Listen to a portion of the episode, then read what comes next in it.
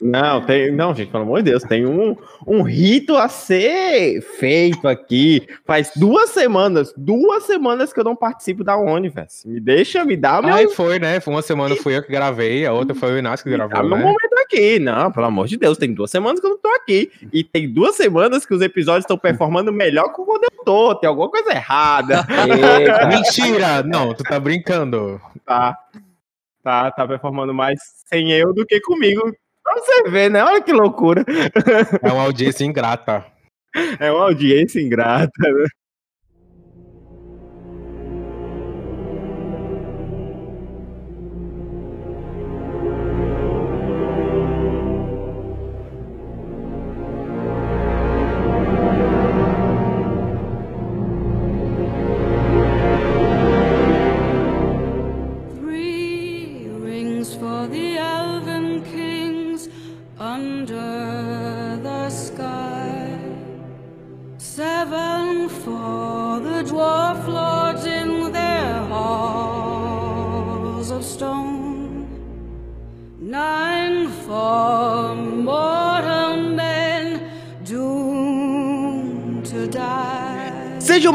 A mais um episódio do podcast Universe. Essa semana nós vamos entrar nos barcos em direção à Terra-média, sim, para falarmos da série do momento. Essa semana nós vamos falar de Senhor dos Anéis e os Anéis do Poder. Eu sou o Paulo e três para os Reis Elfos sob este céu.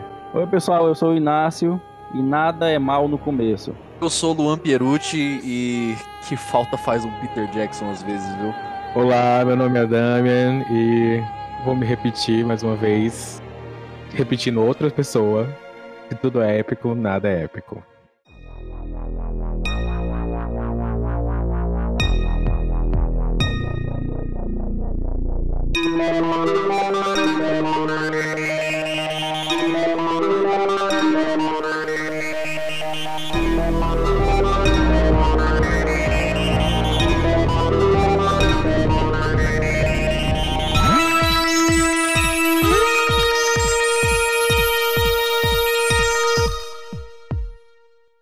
Universe.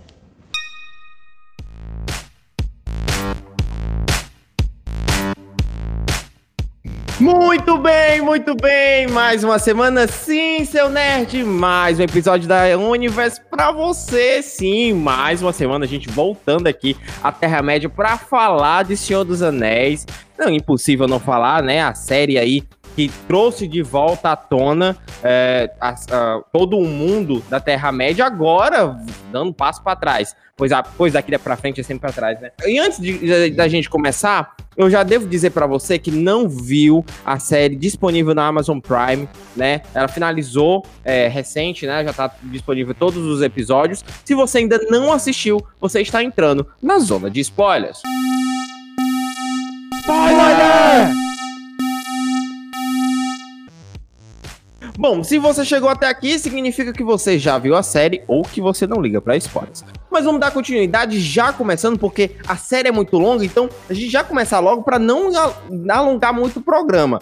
Devo logo dizer que eu, de cara aqui, sou do time do Contra hoje, junto com o Luan, né? Aí no time dos, do, dos, do, dos Contra a série, né? Hoje eu, eu caí pro lado negro, é isso. Desde Obi-Wan ele me mostra que as coisas não são tão boas quanto deveriam ser. Mas a gente já começa dizendo que eu acho. Eh, primeiro a gente vai nas ressalvas, né? Dizendo que a série ela era muito limitada. A Amazon ela não tinha as, as totalidades das, das licenças. Muitos nomes elas não podiam usar, muitas histórias elas não podiam usar. Então, meio que aí a gente vai falar sobre uma fanfic dos produtores da Amazon que pensaram que seria algo assim da, da, da série. Então a gente, eu, eu particularmente gosto de tratar como se fosse uma fanfic. Porque se você levar aquela história daquela série a sério, você fica puto. Amigo, pois é, é uma das coisas que eu fiquei muito em dúvida. O que é que eles tinham na mão que eles podiam adaptar, assim? Qual é o limite deles, assim? Porque eles falam, ah, nós vamos adaptar ali os últimos eventos da, do final da Segunda Era, né? Vamos, vamos adaptar a Forja dos Anéis de Poder e o Akalabeth e tal. Aí o, o que eu até não sei nem se eu posso falar o que é. Que é um spoiler gigantesco pra série. Já estão. Não, não, spoiler pra, temporadas. Tem, tem, um, tem um sino uh, que toca gigantesco. Pá, pá, pá. Se o cara tipo, não que é ouviu o, isso... A, o, a Calabeth, né, que é o, a- é o nome, né, que passa a ter depois, é o nome de uma cidade, entendeu? Enfim, aí, é, eu não sei, eu não sei o que é que eles tinham na mão pra poder adaptar, entendeu? É, e por isso que eu acho que, tipo, será que eles compraram só aquelas últimas, só esses dois eventos, entendeu? Cara, só os é- anéis de poder. É, então, é, eles tinham disponível, né, quando, quando abriram, né, a- a- os direitos da, da Tolkien State e tal, para vender realmente, né, todas essas coisas, ah, os direitos, as licenças e tal, o Amazon Prime, eles compraram os apêndices do Senhor dos Anéis, né, toda essa parte da Segunda Era, tal, da forja dos Anéis, do, Anéis de Hum. Poder e tal, então eles tinham uma parte um pouco mais livre para trabalhar, mas ao mesmo tempo limitada, né? Porque ao mesmo tempo são os apêndices. Mas quem já leu Tolkien sabe que só os apêndices já é muita coisa. Então quer dizer que eles só tinham ali a, a- aquele papiro que ela tava segurando no fim da temporada, né? Era isso que ela tinha, eles tinham de, de, de licença. O problema, cara, é que, tipo assim, eles, e- e, ao meu ver, eles conseguiram pegar uma limitação que eles tinham e usar mais do que uma limitação, criando em cima de uma coisa que não precisava criar. Aí já já a gente fala sobre esse arco do- dos pés peludos, né? Mas assim, é, são, é um arco totalmente, pra mim, desnecessário. Cara, assim, é, eu vou, vou ser muito. Eu vou ser muito sincero com vocês. É, eu já tinha te falado em outros, em outros momentos, Paulo. Essa coisa de eu odiei, sabe assim, eu acho que é muito. É muito forte, sabe? Assim, a gente. Eu, eu, eu tava analisando essa, essa, essa série, como eu tenho analisado várias outras, é, e eu preciso por exemplo, citar um exemplo. Eu, eu tava assistindo cinco séries em paralelo essa, essas semanas, certo?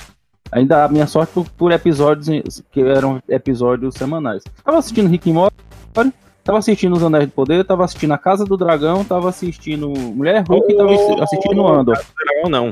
Tem um nomezinho especial aqui pra Casa do Dragão. Mas a gente fala no episódio da É Casa do aquela Dragão. parte que fica no navio, né? Aquela parte que fica em cima do navio, né? O, o, o caral, né? Assim. Inclusive que desse não foi o da Incrível. No episódio Então, especial de, de House of Dragons a gente fala não. É, mas, mas assim, o que, que eu quero, o que, que eu quero falar assim, é, tem, não é assim, tem coisas boas né, em todas essas séries e tem coisas ruins, todas elas, tem coisas boas e tem coisas ruins. Algumas realmente as coisas boas é, acabaram superando as ruins, outras, outras o contrário. E outras a gente talvez tivesse indo, e eu não tiro a razão de quem tava assim, indo com muita, muito hype, o hype lá em cima, sabe? Eu sou uma pessoa que já li o Silmarillion, não assim ao ponto de estudar a fundo, sabe? Assim, eu- realmente tem pessoas que, que sabem falar as línguas do, do- do- da Terra-média, Queen. né? Assim, e não só ela, né? Assim, todas as, Sim. as que lá existem, né? Mas aqui, eu, eu gostei muito da parte dos pés peludos, por incrível que pareça. Por quê? Porque era uma parte mais descompromissada, cara. Não tinha aquela coisa. Quando o Dami falou uma coisa, quando tudo é épico, nada é épico. Eu acho que a palavra é Então- desnecessária, porque ela não agrega em nada Então. na, na coisa, nada na trama. Cara, assim, se a gente for considerar os históricos dos hobbits no, no, no, no meio do caminho, o, o- a deixa eu lhe contar uma coisa. Quando você começou a Sociedade do Anel, se você nunca tivesse lido o livro, você chega lá no condado, até o momento onde realmente os hobbits vão começar a ter alguma coisa na história. Tu ia achar, tu ia achar aquele momento dele- do Gandalf chegando lá, Inácio, ah, o aniversário do Inácio, me Bilbo. perdoa, Inácio, me perdoa. Não, Mas tá- é muito fácil sem um engenheiro ponto central obra de pronta, Paulo, né? Sim, você o- tá falando hobbits. isso agora que você já assistiu os filmes N vezes. Eu não tenho mais aqui porque alguém deu ganha. Eu não tenho mais aqui porque ninguém deu, alguém deu ganha. Mas eu quero saber aqui qual de vocês que leu o primeiro livro do Senhor dos Anéis e tá, fica doido pra que passe logo a parte do Tom Bombadil pra começar a história a andar. É. Porque até Cara, lá é comecei- aniversário do não sei quem, é, 30 anos de festa de aniversário com uma pessoa. Eu não é sei muita o quê, novidade, é. Vai assim, volta, eu comecei vendo pelo o Hobbit. Então, pra mim, Hobbitagem não é lá. Então, assim, ó, existem vários trabalhos acadêmicos e tem um, um trabalho acadêmico específico. Se eu não me engano, eu, eu posso até procurar depois e anexar aqui a esse episódio pra ficar mais rico, o link no episódio. Que ele fala assim: o mundo da fantasia mudou quando um hobbit decidiu sair de sua toca as frases que a gente escuta dentro do, de, Anéis é ah, o, o mal, ele, o, o Sauron não acreditava que algo tão simples da Terra-média poderia vencer o mal encarnado que seria ele, no caso, né? E isso o Hobbit. Esse trecho todo, e, e assim, eu, eu fico, eu fico meio visceral, porque assim, os hobbits, eles são muito importantes pra trama por um completo.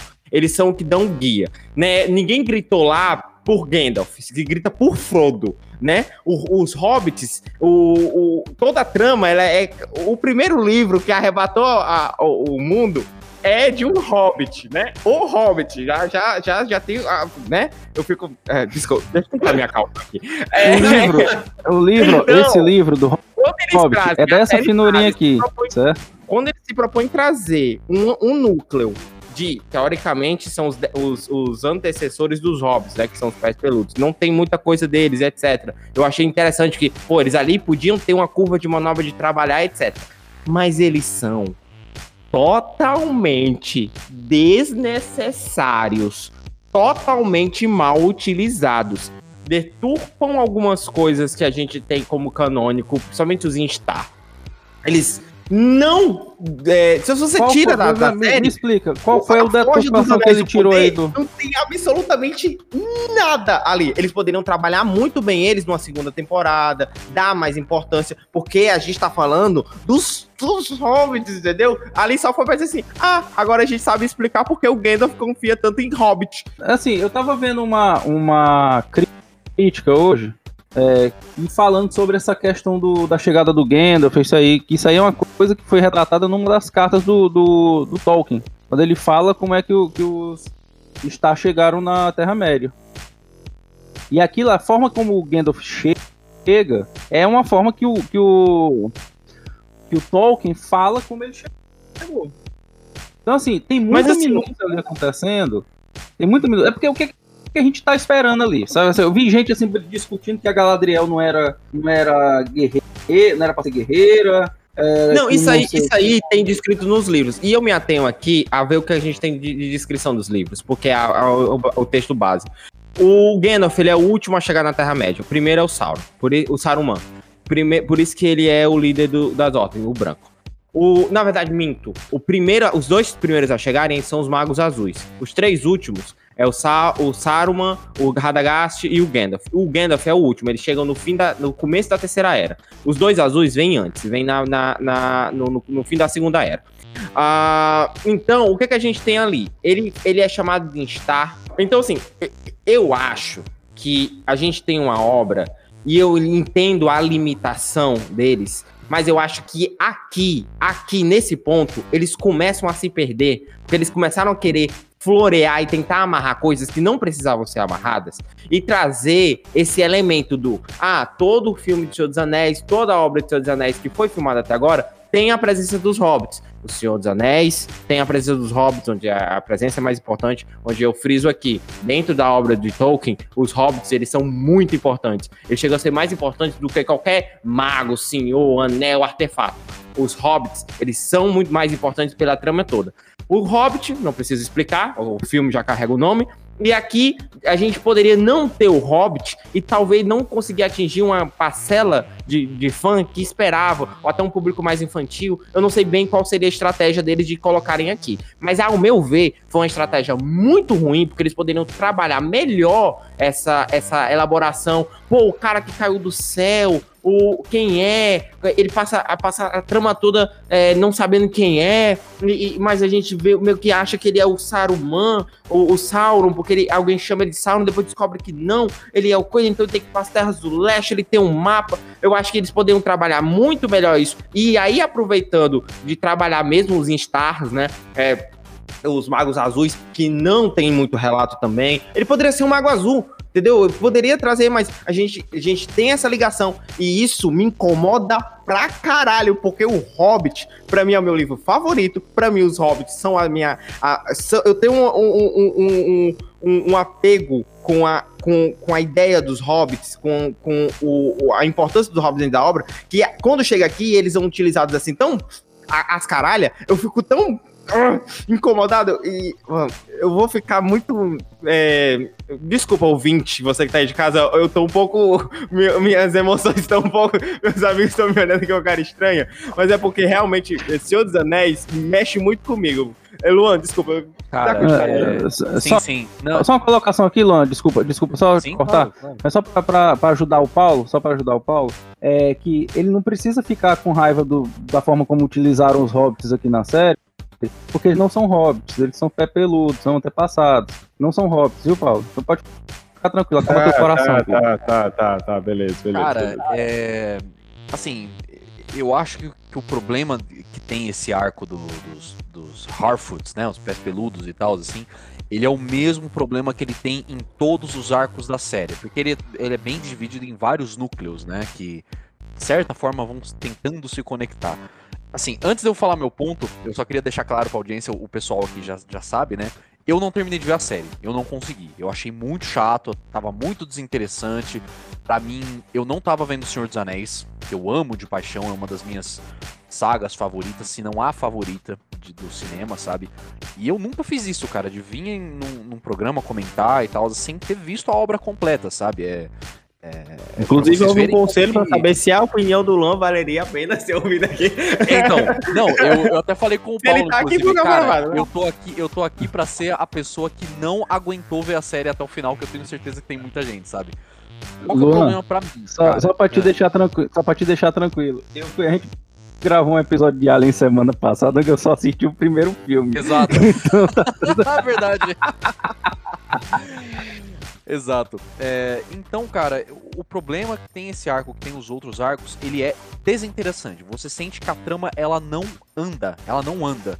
Você tem uma série de oito episódios, cada um tem uma hora. Vamos levar assim nu- numa média, né? Cara, são oito horas da sua vida. E a trama ela começa a andar de verdade, você sente que tá tendo um desenvolvimento no episódio 7 e 8, cara, que foi o que eu ouvi, né? Porque eu não cheguei no episódio 7 e 8, obviamente, que eu parei no quinto. Então, cara, você sente o- a trama do, do- de Númenor. Você sente que a Galadriel chegou em Númenor, ela passou uma cota ali que não mudou nada, absolutamente nada. inclusive trama- Númenor me lembrou Milrim por algum motivo Boa. É, a trama do- do- dos Harfoots, cara, é simplesmente. Dá pra resumir aqui. Caiu um cara do meteoro e eles estão indo pro leste. Só, sabe? Você não tem o desenvolvimento, você não tem a direção, você não tem um- uma mão forte, é que eu falei na abertura, né? Às vezes falta um Peter Jackson. Cara, se você tivesse um diretor melhor, alguém que soubesse contar aquela história melhor, pô, não ia ter half food e caralho. esse tempo ia ser só de elfo se tivesse o Peter É, Jackson exato. Se tivesse uma defesa, ia ter ia umas né? câmeras lentas do rei elfo tá ligado É, Assim. exato.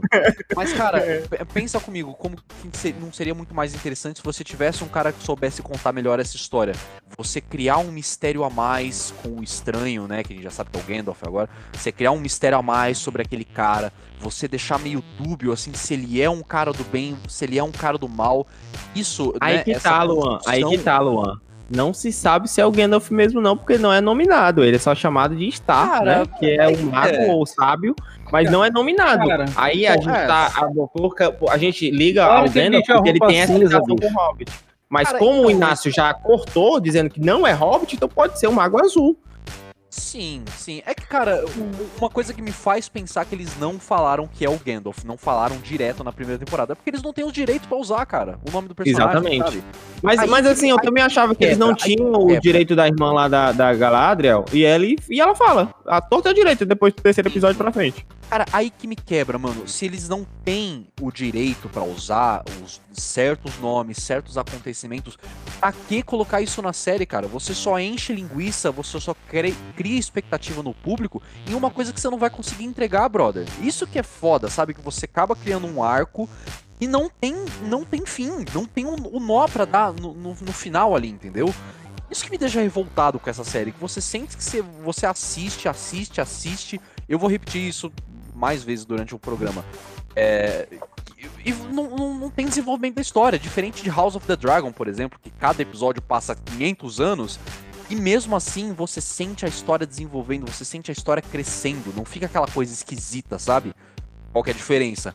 Bons diretores, boas pessoas contando essa história, sabe? Eu, quero, eu tô muito interessado pra saber a opinião do, do. Inclusive, você que tá aí de casa, se você tá ouvindo esse episódio agora no nosso Spotify, dá uma olhada na crítica que foi escrita por ele. O, nosso, o melhor entre nós, Soulsen. Por favor, eu quero muito. Eu quero muito saber o que você achou dessa, desse, desse trecho. Eu sei já, porque eu li a sua crítica, mas eu É, quero que é. você verbalize É aqui. isso que eu tava pensando aqui, eu vou falar mais o quê? Não sei.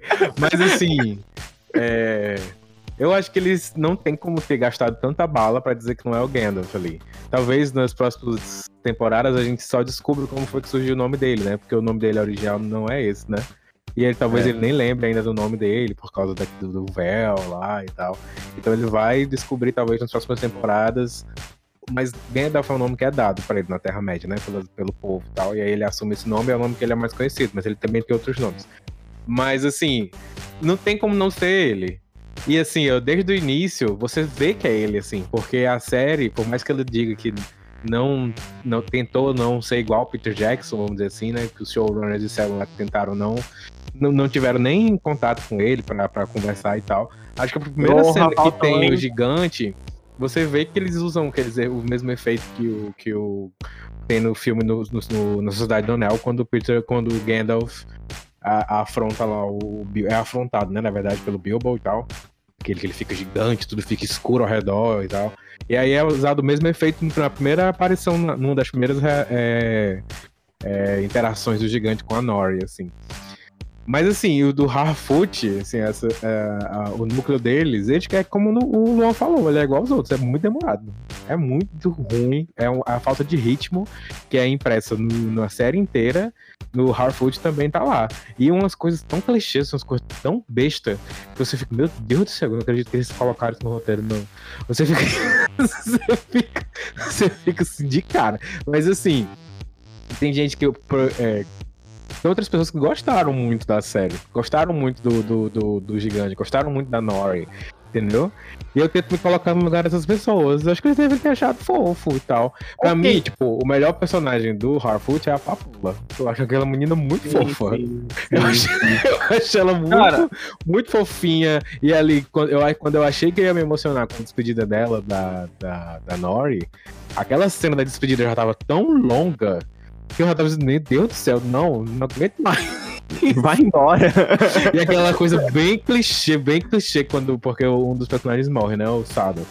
Bichinho, coitado, Deus o tenha. Aí a menina fala assim, ai, que seria tão bom se Sado que está aqui. Aí chega uma outra e fala, ele está aqui. Gente, não. Pega o livro. Livro?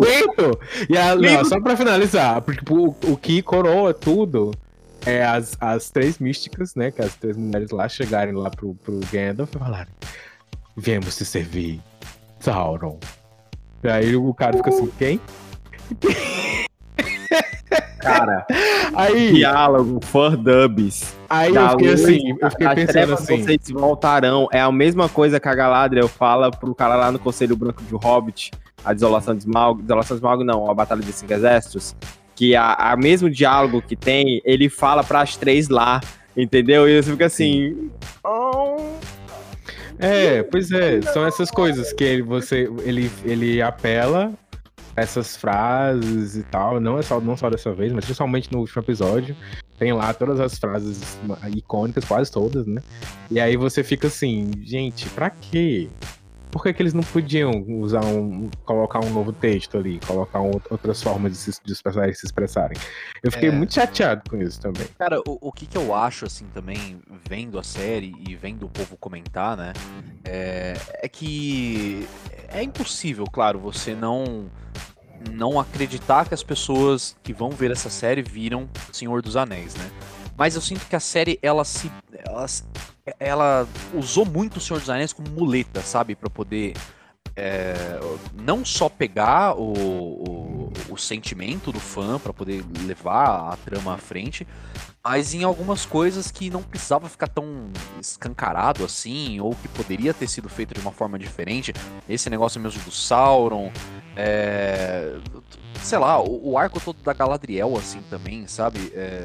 Eu sinto que não precisava ser a Galadriel ali, porque não parece a Galadriel, sabe? Então, eu não sei se eles, eles tinham em mente que, assim, cara, ninguém que não viu o Senhor dos Anéis vai ver essa série. Então vamos, vamos se apoiar mesmo nessa porra aí e já era, sabe? Porque isso deixa o roteiro meio pobre, sabe? Você não, não consegue ah, fazer uma, uma obra se destacar sem você se apoiar muito na outra, entendeu? Eu não sei se vocês conseguiram pegar muito. Sim, não, sim, mas é isso mesmo. Assim. Eu acho que eles empobreceram muito fazendo essas referências é. assim, diretas, assim. É. é. como se os personagens fossem pobres. Os personagens não têm conhecimento, os personagens não têm vocabulário. Sim. Tipo, a Galadriel passou mil anos e fala a mesma frase lá em Lothlórien. Então, tipo, é muito doido. E aí eles a, a, e aí acharem que os, que os fãs, que são os principais. Gente, são, é o principal público. Quem é fã de Seus Anéis vai querer assistir. É, e, é, são as pessoas que fã... vão dar play na Amazon quando, e, quando lançar no primeiro, como a gente fez aqui de madrugada. Eu, Inácio e, e, e o Mônio. Exatamente. A gente de madrugada. De madrugada também. Aqui a gente, a, a gente entrou no Discord e assistimos junto. Fizemos uma, uma watch party no Amazon. Exatamente. Mas, mas, mas, aí, entendeu? Como é que ficam essas pessoas? Aí ele. No, a minha trajetória, eu, tipo, no começo eu, eu liguei o foda-se, assim, falando, não, isso daí não é Anéis, não, isso é outra coisa, vamos assistir. É um fanfic, é um fanfic. Aí, depois, assim, que você para, e aí você começa a analisar, aí é por água abaixo, enfim.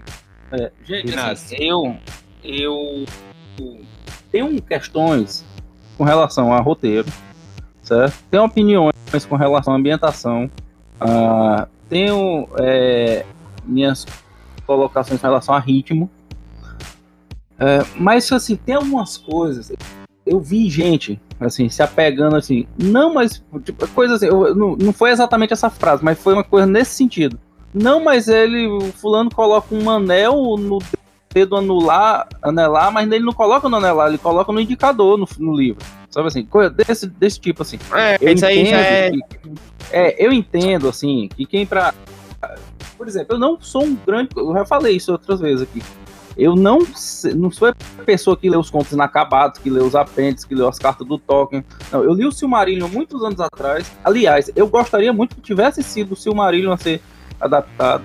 E não com essa velocidade. A minha questão com relação a ritmo, é, eu não vou nem entrar na questão do ritmo ainda, da questão do ritmo da, da série, mas uma correria no sentido de tem muita coisa que tá híbrida com o que aconteceu na segunda era e aconteceu no começo da terceira. Tem coisa assim que tinha um espaço de tempo muito grande entre uma coisa e a outra que aconteceram ao mesmo tempo aí, sabe? Então podia ter ser uma série com mais tranquilidade nesse sentido, de acontecerem as coisas. Eu tô gostando muito do que aconteceu, o que tá acontecendo na Casa do Dragão. Eu, eu só assisti a primeira temporada do Game of Thrones, certo? Mas o que tá acontecendo na Casa do Dragão, que eu nas fotos promocionais achava que ia ser ruim, e o, o, o os Anéis de Poder, pelas imagens que a gente recebeu no início, eu pensei que ia ser um negócio muito maior do que foi, acabou sendo o contrário. Caso do Dragão tá me pegando. O primeiro episódio não me pegou, mas o resto tá me pegando. É... Que eles pegaram. Eu também, uma coisa... Inácio, eu acho que essa questão também. Antes, é, desculpa te cortar, mas essa questão também, porque Game of Thrones já teve um erro, né? Eles, a HBO já errou com Game of Thrones. Em Senhor dos Anéis, Sim. a gente não teve um erro tão gritante ainda no, no coisa. O Hobbit deu uma escorregada, mas ainda é bom.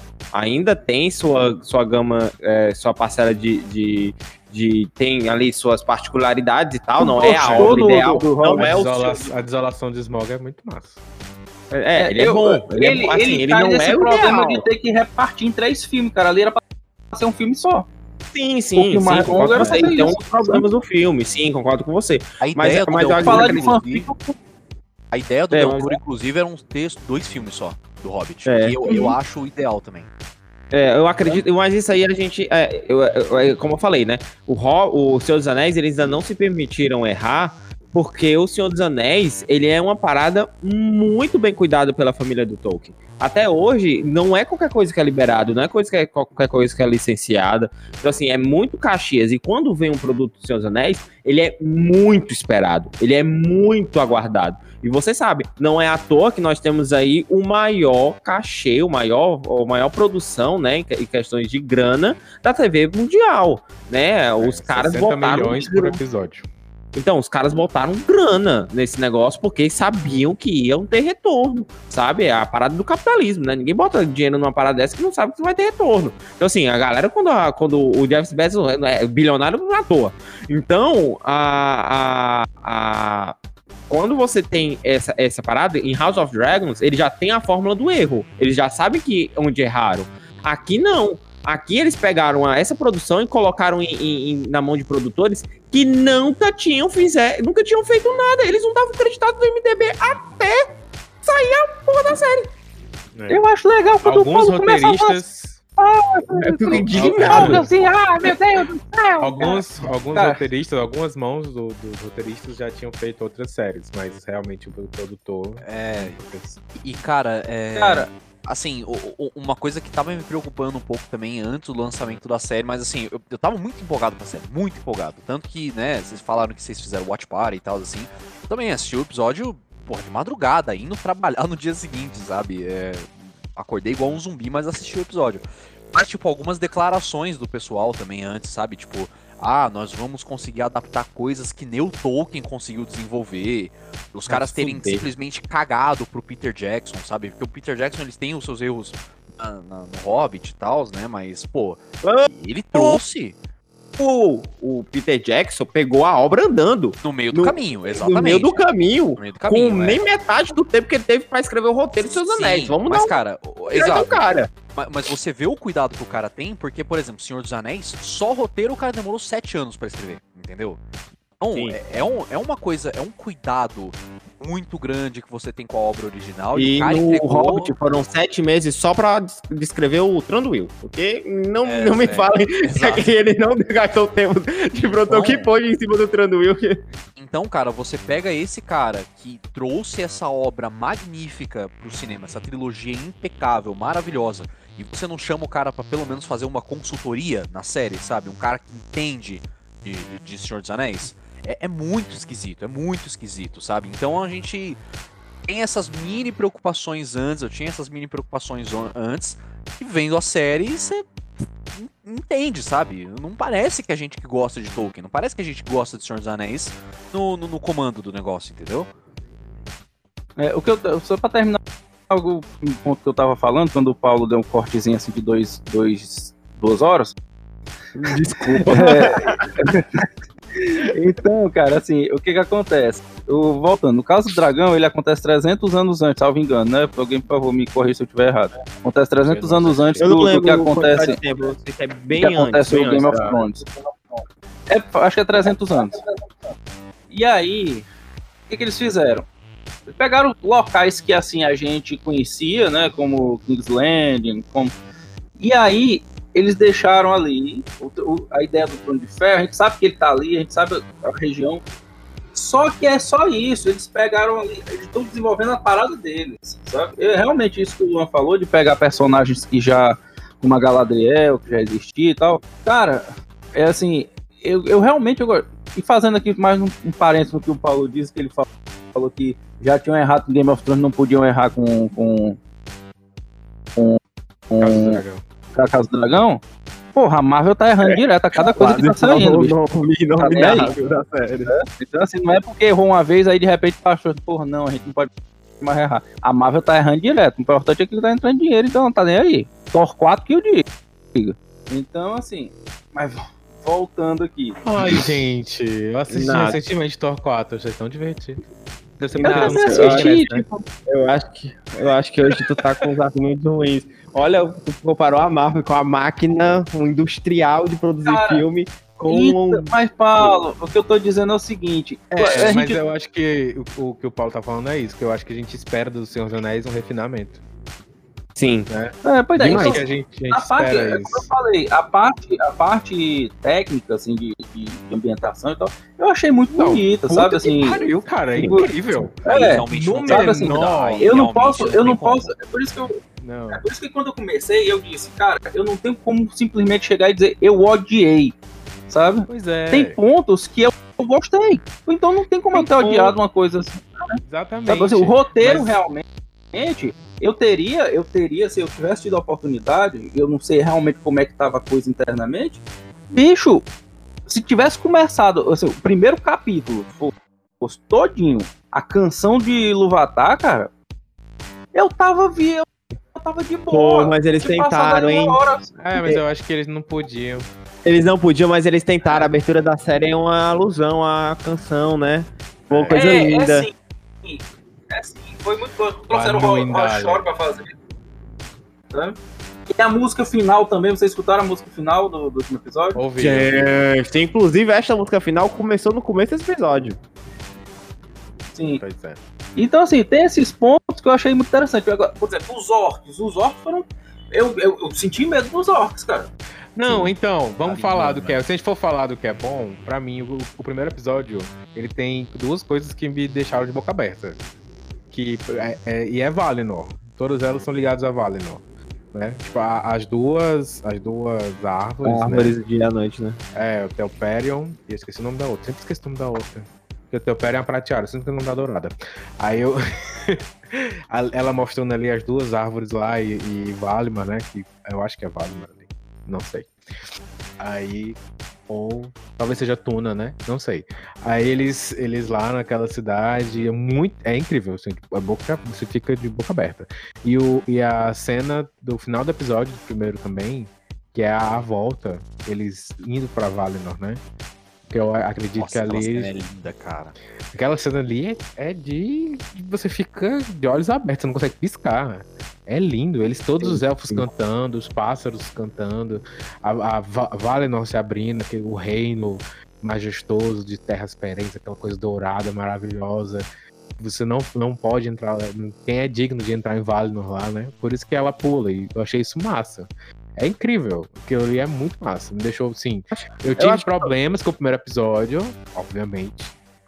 Mas esses dois pontos me fizeram, assim. no- encheram os meus olhos, assim, demais. E aí depois. É, cara. do- Ah. Pode, pode continuar, desculpa. Você tinha terminado. Pronto, aí o segundo episódio e o, e o, o- e o terceiro episódio, se não me engano, que mostra o que acontece nas Terras do Sul, que são as cenas dos, com os orcs, é muito massa. Tem um ritmo muito diferente do resto da série. Esses episódios, do, do- principalmente do núcleo do Arondir, que é o que foi o que sofreu mais hate, né? Eles têm, Cara, mu- ele tem muito, tem muito ritmo, assim. O Arondir, Bronwyn, o Theo, o Valdreg depois com aquela virada lá que o cara na verdade é, é, é fiel a Sauron ainda. E aí faz aquela coisa horrível. Gente, ele mata um adolescente, cara, que era que ele conheceu, que ele viu nascer, a sangue frio pra provar a devoção dele a Sauron. Tipo, eu achei isso massa. Cara, isso o, incrível. O, o núcleo Mas- do Arondir eu acho o melhor, cara. Eu acho o melhor. É, e aí ele é esquecido. Ele é esquecido É. no churrasco no final. Sério, Gente, eu, eu fiquei muito chateado. Eu fiquei muito Cara, chateado. eu tava prestes a falar que nesses, nesses episódios que eu assisti, o núcleo do Arondir foi o que mais desenvolveu, o que mais teve ritmo, O núcleo né, do. Arondir é o E ele é o mais carismático. E ele é o tipo, núcleo principal. Eu tava prestes a falar assim, ah, cara, é a única coisa que me dá vontade de terminar a série. Aí os caras me falam um negócio desse. Não, agora que eu não termino essa porra mesmo. Não, assim, o núcleo do Arondir, ele, ele, até eu coloquei isso na crítica, ele pra mim é o núcleo principal, porque a história do que acontece nas Terras do Sul leva ao principal ato na, ne- nessa série. Porque a Forja dos Anéis é uma... Já chegamos. Não, não, calma, vamos chegar lá já, É porque uma essa é a última mas, coisa é- que mas acontece por na isso que eu, eu acho que pra mim o principal núcleo é o Arondir por causa disso, porque ele, ele para mim o núcleo do Arondir finaliza com o nascimento de Mordor, né? Que eu achei incrível, achei muito legal. Desnecessário ele pegar a letrinha Southland e depois mudar pra Mordor, desnecessário. Mas mas Tá com pé de não, né? E eu não sei se vocês notaram, aconteceu isso nesse episódio. Aí no episódio seguinte aconteceu alguma coisa. Aconteceu alguma coisa que também eles precisaram colocar o nome do local em cima, assim. Eu é, não Terras não- do Sul, ele fica assim, Southland, Não, mas aí de- depois, depois, depois, pega depois fogo, eles aí fizeram outro morta. episódio. No outro episódio eles fizeram alguma coisa nesse sentido também. Tinha uma- uma- um local, eles brum, transformaram assim, o nome, mostrando qual era o nome do local. Não era mais isso, não. Era no episódio seguinte, no último Sim. episódio. Bom, É, o- eu- eu lance tinha visto alguma mais- assim, já que eu tô tacando tanta pedra, eu também preciso dar o basta torcer e concordar com você, dizer que a ambientação, figurino, maquiagem, A cena do gigante caindo é incrível. impecável. Impecável, é muito impecável. massa. Só que depois que Impecável. você descobre que ele é Gandalf, tudo parece que diminui, né? Mas assim, quando você- você fica assim, Sim. nossa, que massa, quem é esse cara? Você fica tentando imaginar, nossa, deve ser, sei lá, deve ser um dos magos, ou então deve ser alguma outra coisa, deve não sei o que é. Fica um, fica, você fica envolvido ali, querendo descobrir. Tanto que Eu eu, achei tentei me também- enganar, eu tentei me enganar o tempo inteiro. Não Ele é, Também não é se valeram muito porque boa parte das ambientações são fechadas, né? Em takes fechados. Poucas coisas têm takes abertos. Seus Anéis, ele trabalha muito essa questão da praticidade em takes abertos, né? Ah, você claramente lembra do Gandalf correndo em cima do, cala- do cavalo com aquela luz para poder voltar. Você o Rohan, você vê a Cidade Branca, você lembra desses cenários nesses takes mais abertos. No Hobbit também eles brincam muito com isso, então dá essa dimensão maior do- da- dos campos, das planícies e tal. Aqui na série não, aqui você tem vários takes mais fechados. Eu acho que poucos takes abertos eh, no mar, talvez, em Valinor, não, tem bastante talvez. take aberto, assim. Não, mas eu tô falando Eu- assim, eu- aberto, aberto mesmo que mostre a dimensão do, do lugar quando você tá. eles têm, tem, tem, tipo, tem take aberto em Númenor. Não, Tem- exato, tem- mas tem Valinor, aberto. desculpa, eu troquei Númenor. Eles mostram mais Númenor, porque eu acho que era mais importante mostrar o tamanho da cidade, principalmente para poder dar essa vazão do, do- das, das visões da, da- do cataclisma que, que vai acontecer em Númenor, né? Sim. É meio que inevitável, vai acontecer aí, ele vai, a, a cidade vai ser destruída. Mas se a gente for pensar no, no questão mais geral, os takes são sempre muito fechados. Isso valorizou muito você ser transportado, né? É bem mais intimista, né? Você consegue ser transportado melhor, entender melhor ali aonde você tá, não é tanto tão grandioso. Eu acho que eles acertaram nessa, né, né, nessa escolha de, de jogo de câmeras e afins. Não tem grandes travelings, não tem grandes, grandes cortes e afins, ou, ou, ou muitas manobras de coisa. Elas são sempre muito, muito simples. Né? Ela é muito focada no- nos personagens que estão ali no- nos diálogos e, e É. etc. Eu acho que talvez Depois eu o. queria ver se quem dirigiu núcleo- as cenas do Arondi foi outra pessoa, diferente e tal. Porque eu acho que ele, ele tem uma certa tem uma certa mão diferente, assim, nas cenas. Da Bronwyn com os orcs, do, do, do próprio Arondi no cativeiro, do- com os outros elfos. Aquilo ali é, foi, muito, foi muito impactante pra mim. O cativeiro ali do, deles. Quando você descobre que os orcs estão escravizando as pessoas e escravizam até elfos pra trabalhar, pra tirar lá, a, pra cavar e tal. Eu não sei, não sei se, é, se deve ter sido, não sei. É, ele tem um O- tom totalmente diferente. O, o diretor principal da série, eu tava até dando uma olhada aqui, é o tal do J.A. Bayona. né? Eu não, não conheço muito o trabalho dele e tal. Honestamente, primeira vez que eu ouço falar dele, na verdade, então eu não sei. Não sei mesmo. Pois Bom, é. Um núcleo que eu gostei muito, assim, e é um desenvolvimento, e eu queria logo tirar esse elefante da, da, da sala, é que é o núcleo dos elfos. É, eu gosto muito dos elfos, eu não sou tão apaixonado pelos elfos quanto o Peter Jackson é, mas eu gosto muito dos elfos, né? Eu acho a alegoria dos elfos muito interessante, eu acho essa questão da longevidade deles, etc., muito interessante. É, porém, é, aqui a série ela vai escalonando porque quando você lê, quando você vê os filmes, você percebe que os elfos eles são arrogantes. Você percebe que eles são soberbos, você percebe que eles se acham a raça superior, porque eles são predestinados a, a Valinor, às Terras Imortais, eles têm uma longevidade aqui em Arda e afins, eles são os primeiros filhos, ah, eles são os herdeiros, é o, o, o filho mimado, né? Só que aqui na série, ele tem um escalonamento que eu eu não vi ninguém falar nisso em lugar nenhum, viu pra vocês. Eu fui ler resenha, fui ver, será, que só fui eu que vi isso? Você escalona, você tem a Galadriel, que é um personagem extremamente é, chave pra cá, porque é meio que ela que dá segmento às tramas. É, Você vai ela, falar ela é a personagem que, que viaja mais, que liga quase. Ela passa quase por. Não vai pra Casadum. Mas o restante ela Exatamente. vai. Exatamente, ela passa, ela passeia ali por todos os núcleos, quase todos os núcleos e tal. E você acompanha muito ela. E você percebe no primeiro momento que ela tá obstinada, ela é soberba, a- o rei é soberbo, soberbíssimo, assim, ele é embriagado no próprio poder e ele é, acha que é, é, Melkor foi vencido e é isso, o mal nunca mais voltará e, e- e podemos ficar tranquilo e afins. Mas o meu medo aqui é que isso escalona para uns discursos supremacistas que eu fiquei extremamente preocupado, extremamente assustado. Porque você cresce lendo. Eu cresci lendo Seus Anéis, gente. Eu cresci, o primeiro livro que eu li, que eu, que eu, tenho, que eu tenho memória, eu já contei isso aqui na Universo várias vezes, foi o Hobbit. Foi a primeira aventura que eu li, foi Hobbit. Então, eu cresci lendo e esse contato vocês não podem ver de casa, mas se vocês forem lá no meu Instagram, vocês vão ver. Eu tenho tatuagem de Senhor dos Anéis, eu tenho um escrito de Senhor dos Anéis no meu corpo e tal, é, é ter- eternizado no meu corpo, porque eu amo a obra, é uma parada que, que eu, eu realmente gosto muito. E, e eu le, e eu ver uma cena onde uma, uma, uma, uma pessoa equilibrada, uma pessoa de, de milhares de anos, uma pessoa que, pra mim, sempre foi um símbolo de, de sabedoria, ela dizer que ela é a raça superior e não vai descansar até matar o último da raça inferior, pra mim isso é extremamente assustador, extremamente preocupante. Eu nem vou falar que ela é loira branca dos olhos azuis e alta. Eu nem vou chegar nesse ela ponto. não é alta, na, na série, pelo menos. Amigo, ela é alta. Pra uma elfa, ela é baixa, mas pra, uma... pra galera lá pra média, ela é bem altinha.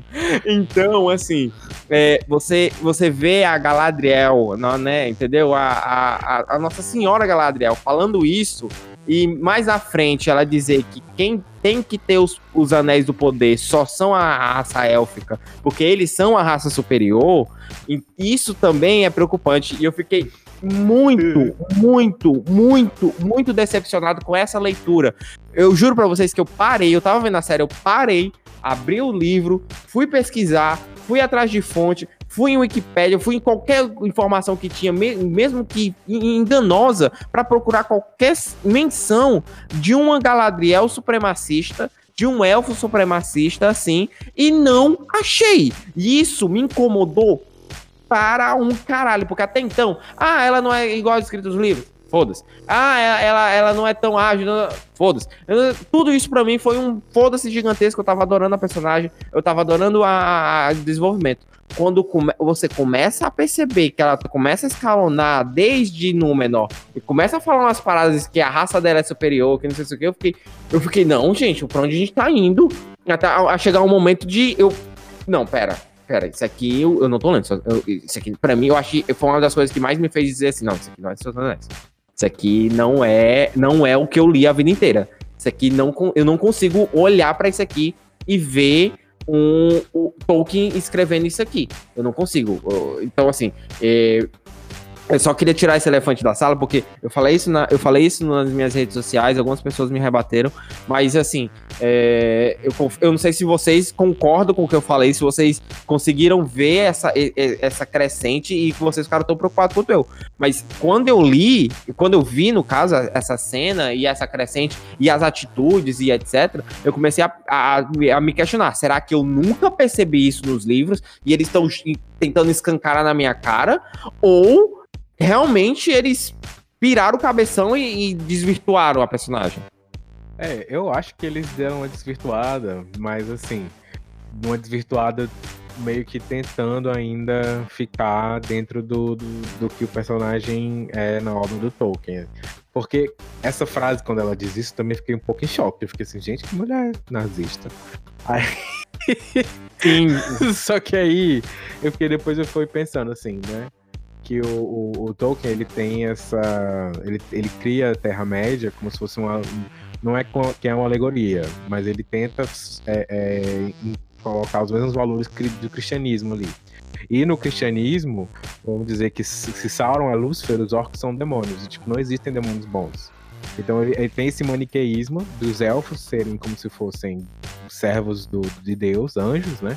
E, o- e os orcs serem demônios. Então quando ela fala que quer extirpar todos os orcs, eu fiquei imaginando assim, é, é um maniqueísmo levado à última consequência, porque É. ele fala que é como se ele quisesse, como se ela quisesse extirpar o mal, porque não É, eu- existe nenhum orc bom, entendeu? É. Não existe nenhum orc que faça coisas boas e tal.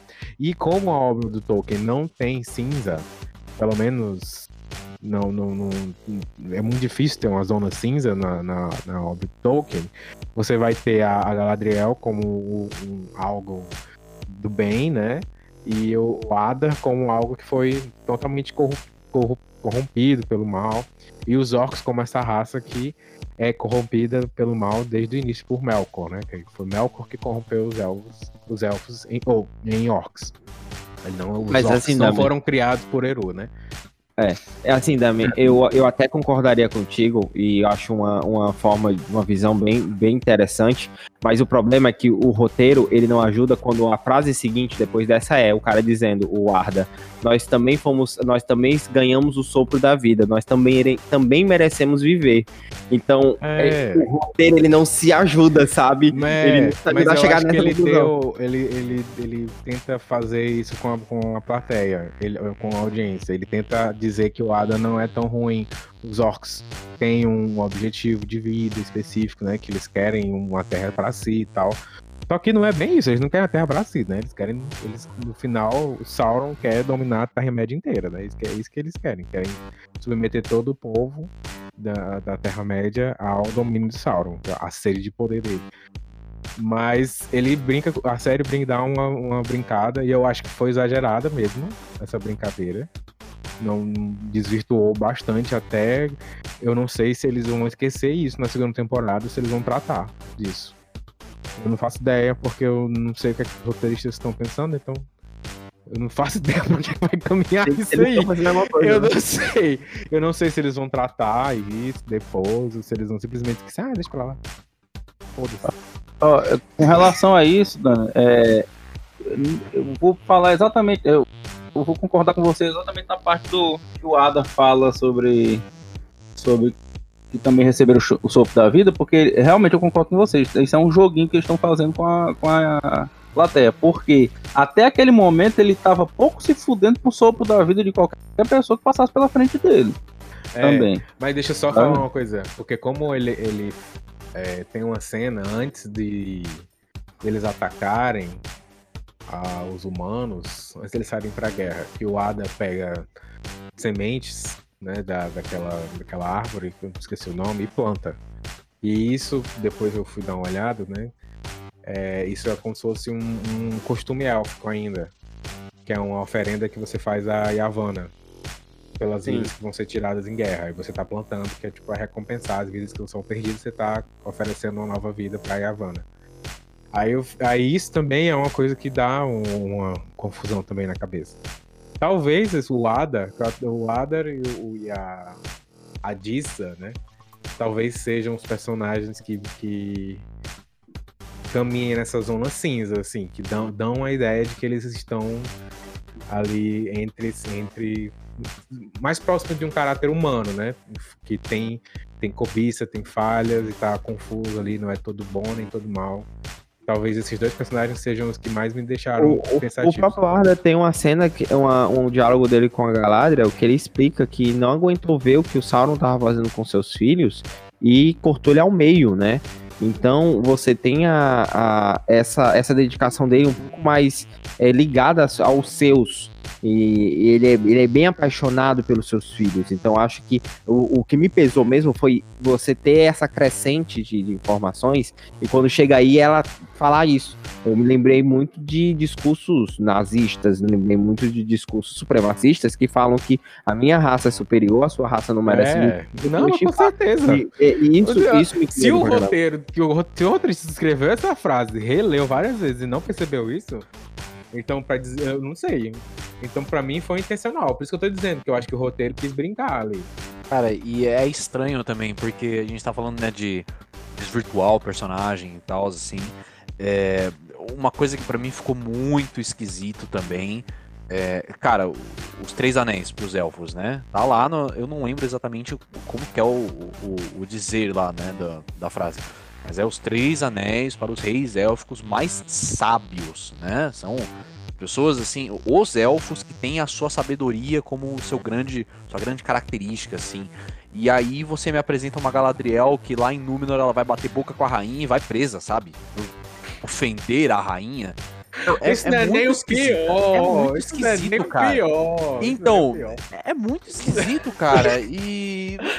Eu não, sei- eu não sei, você não sente que você tá vendo a Galadriel. Você não sente que. Assim, é claro que o casting, isso já ajuda muito, né? Tipo, você tá saindo de uma Kate Blanchett na saga Senhor dos Anéis toda tal, e você vem para uma Orchid Clark aqui que ela tentou, né? Ela deu o seu melhor ali, pegou o papel que foi escrito pra ela, né? Não vamos jogar nas costas da menina, tadinha. Mas é, é muito estranho, cara, porque por diversos momentos ali eu sentia que era necessário eles chamarem ela de Galadriel pra falar que ela é a Galadriel, sabe? Porque na personalidade, na construção do personagem, não era aquele personagem que a gente vai ver em Senhor dos Anéis, entendeu? É. Cara, é eu achei a caminhada parte difícil no dela. menor. Eu achei a parte no menor totalmente assim des- descartável, sabe? O que o Nossa, Paulo total, achou dos Harfoots, eu achei no menor, sabe? Assim, ali Ai, foi sério? assim, você Muito vem, chato, sério, sabe? chato. Assim, Nossa senhora. Ah, é porque eu gosto muito cara, do ele Elendil. é- a minha impressão, a minha impressão é que saiu ali da, daquele começo, aí quando chega no menor, aí você, tipo assim, zapiou, foi bater na recorde, aí tá rolando lá os 10 mandamentos, 10 mandamentos, 10 mandamentos, Nossa. sabe assim? E aí volta de novo. Obrigado por falar Pô, isso, sabe assim? Ali vai. E aí eu preciso de novo voltar. Quando eu, eu- saíram as primeiras fotos de A Casa do Dragão, eu pensei, essa porra vai ser uma novela da Record. Porque as primeiras fotos era aquela coisa assim, os dois assim parados, assim, sérios, com uma, com uma, uma praia ao fundo. Eu disse, essa porra vai ser uma novela da Record. Aí quando- gente. aconteceu o contrário. É, Foi isso? Exato. E cara, cara, em, em, em, em Númenor mesmo, eu não lembro em qual episódio exatamente é, acho que no quarto episódio, quando tá tendo aquele aquela mini manifestação ali, né, que a, a rainha tá tendendo a ajudar a Galadriel, não sei o que, aí os caras, não, esses elfos aí, tá, acabou de chegar, tá tentando tomar tudo e tal, não sei o que, aí o Farazon vai lá dar uma, uma acalmada nos ânimos. Gente, o que que é aquilo? Tipo, do nada, sai um monte de bebida no meio da rua e você começa uma festa no meio da rua? Que porra é essa, cara? Tipo, É, No Brasil, tem eu o- ficaria o até calado cobiço com isso. Farazon ali que leva a bebida pra onde o cara quer. Ah, pelo amor de Deus, gente. Cara, Sabe? Cada- cada- assim você... Para todos. É, né? Do nada, os Cada- caras com a bandeja, com vinho, assim. e na- nessa cena eu falei, meu, não é possível. Não é possível isso aqui. Não Isso é aí foi o extintor de incêndio dessa série. Cara, esse foi o extintor de incêndio Exato, dessa série. exato. exato, exato. Cara, Pois é, o- mas de- Mas dessa pra quem não entendeu, pra quem não entendeu, problema.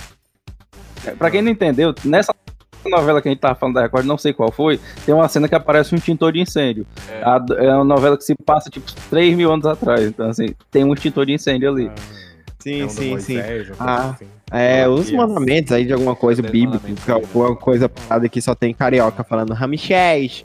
Então, a, eu acho que a, a, a construção da- da- de alguns personagens foi bem interessante, eles conseguiram manter bem a essência. Eu acho que aqui a gente fala do Matheus Nastegari, quer dizer, do Aaron, que ficou muito legal. Pô, a- o ator ficou a cara do Matheus Nastegari. Ah, o, eu, ach, eu achei a construção dos anões. Agora, gente, eu preciso ser feliz agora. Só um Ah, segundinho não, que eu preciso ser feliz ah, com não, essa eu série. Ah, não, eu Puta gosto. que pariu, mas os anões estavam lindos, hein? Puta que pariu, meu amigo. Paulinho, Anão de, de narigão, feio, barbudo, bruto. Eu só, Tá ligado? eu só senti falta, só senti falta da barba nas anãs. Cadê a barba nas anãs, Sim, gente? sim, não teve Vamos barba nas barba anãs. nas anãs, gente, por favor? É, não teve, não teve. Eu vi isso, eles deixaram passar pra caceta. Você vê que aparece duas anãs, né? Ah, mas porra, põe uma barbona. Devia, é, a, devia ter. a princesa, a princesa anã, né? A, a esposa do, do, do Durin, porra. É, Põe uma é barbona isso, na mulher, cara. cara, que eu, isso? eu gostei muito dela, sabe? Ela tem presença mesmo, sabe? Ela tem aquela. Ela é maneira, é maneira, ela é maneira. Ela tem cara. Ela tem aquela cara da. Puta merda. Ela tem o jeito da mãe da gente aqui do Nordeste, mano. Sim, sim. Tipo assim, aí falar alguma coisa, ela vem assim, ó. Ela vem assim, tu vai. Não sei o que, o que, o que? Sabe? Cara, e sim, Paulo, tu falou os, an- os anões, mas a gente agora tá na tradução que tá sendo considerada como anãos, né? Anãos, né? Ai, Porque eu ainda tô na, na, aí, na né? Martins É, Fontes aí. eu, eu desculpa. É particularmente anãos. eu, eu gosto muito dessa, É. dessa ideia de anãos, Eu sabe? também gosto. Mas eu, Eu eu gosto, tava- cara, no último, no, né, nesse que eu tô lendo agora, que eu acho que do Silmarillion, da HarperCollins, eles usam anãos já. Não é Já, da anãos. HarperCollins já usa, né? Porque É. o, o que eu tinha era. da- É porque eu não tenho mais. Eu tinha o da Martins Fontes. É, eu na lá, a primeira que tinha doirado e essas, essas Eu palavras também, não tinha, eu também tinha, mas aí deram ganha na minha, no meu livro. Pois é. Então, eu gostei muito do Núcleo dos Anões, gostei muito, apesar de que, vamos lá, né?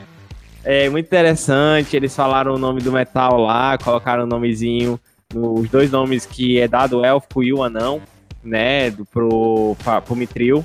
Ah, você tem, só que como a crítica do nosso querido Dame, que se você estiver escutando esse episódio e não tiver lido lá no nosso blog, sim, agora temos um blog, onde nós escrevemos e falamos nossas opiniões sobre as coisas, onde você pode ler, sim, leitura, que não tem sido tão usual recente.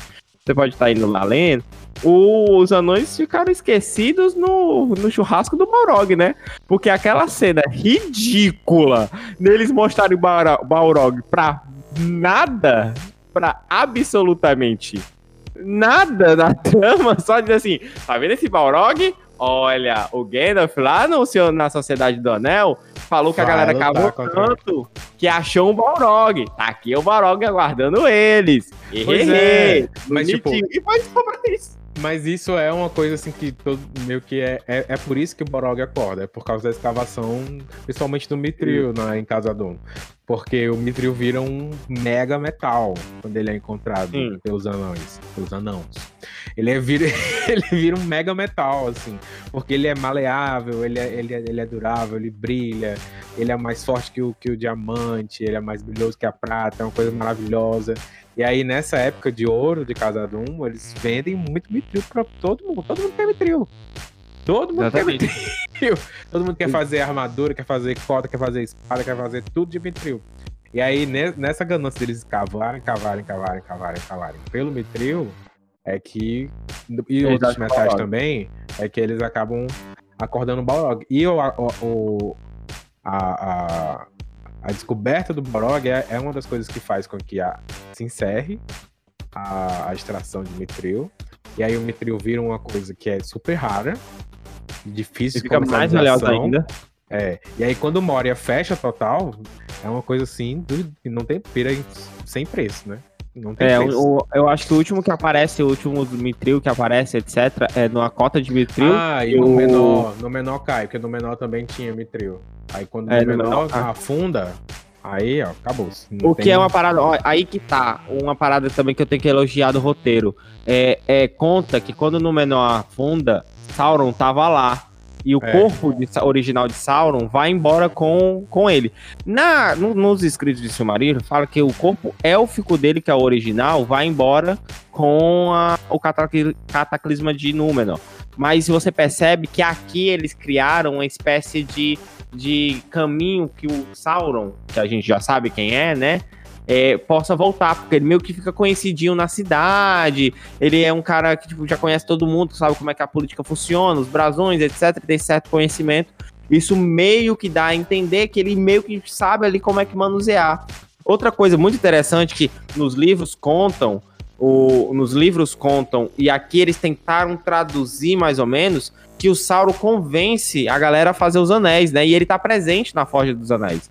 E, na- ao meu ver, lendo, na minha cabeça, os, todos os anéis eram feitos de uma vez. 200 anos, na verdade. É, mas assim, Mas assim- 200 anos vida de um elfo, É, ele faz, ele também. faz os 16, né? É, ele faz, ele, na verdade, ele faz 16 anéis.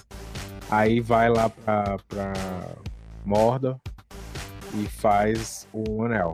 o e anel. aí o, o Celebrimbor em segredo é que faz os três anéis élficos. Celebrimbor, eu só queria comentar também nessa série. Baita visual de vendedor de seguro, né, cara? Meu Deus, eu odiei o É. casting do, do Celebrimbor. Não... Nossa senhora, cara. Vendedor de seguro da Terra-média mesmo. Muito bom, cara, muito bom. Eu não sei se foi o Dummy que comentou que, tipo, se desvirtuaram a imagem dele, na cabeça dele ele era um cara musculoso, alguma coisa assim. Não, eu não. Não sei se eu acho que fosse um outro cara, outro É amigo porque meu. ele fica. Ele, ele aparece no, no Sombras de Mordor, né? No jogo. Jogão, inclusive, hein? Jogão. Pois Aí é, essa então- imagem aí. pois é, então assim, algumas tramas, assim, ele, como ele convence ah, os elfos a fazerem a, a- algumas coisas, Amigo, né? eu odiei isso. Isso foi o que eu mais Não, odiei. assim, é, é aquela parada que eu tô assim, ó. Tem a ver, não é uma boa explicação, mas tem tá mais parecido, sabe? Só que aí Então, me pega, porque tipo eles assim, não tenham a- a- o direito de adaptar como aconteceu de verdade, estão querendo isso aí. a Galadriel Cara, passa a série, a porra da série todinha dizendo: Eu preciso combater o mal, Sauron tá no meu pé, eu preciso combater o mal, Sauron tá no meu pé. Aí no final, lá no final, o Sauron fala assim: Ó, olha, olha que bonitinho, nada do que a gente fez foi ideia minha, foi tudo ideia sua. Você pediu pra fazer isso, você, eu, eu falei que tava fazendo assim, em nenhuma foi uma parada Lúcifer, tá ligado? Em nenhum momento eu menti, todo momento eu tava contando a verdade, eu só tava contando meias verdades. Aí no final ele fala assim, ele tem o maior interesse do que os anéis sejam forjados, o maior interesse que aquilo seja pronto. Aí a Vezara diz assim: Hum, melhor não, hein? Vamos deixar esses anéis pra lá, porque esse brother aí tem muito interesse nesses anéis prontos. Vamos deixar esse plano pra lá? Talvez seja a hora da gente dar, sei lá, arrumar uma outra, uma outra, uma outra forma. Não, ela vai lá e não, mais um.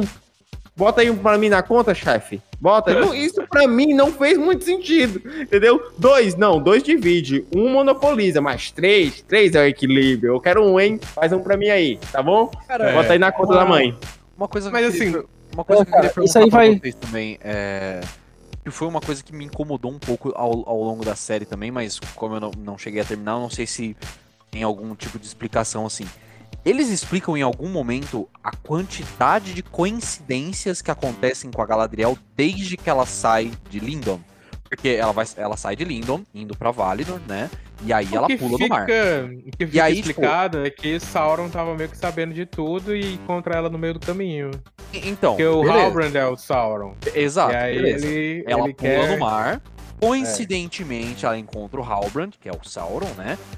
Eles são atacados pelo bicho lá, não sei o que. Coincidentemente, eles encontram o Elendil, que coincidentemente está indo pra Númenor, que coincidentemente eles falam com a rainha, conseguem o exército pra poder ir lá pra Mordor.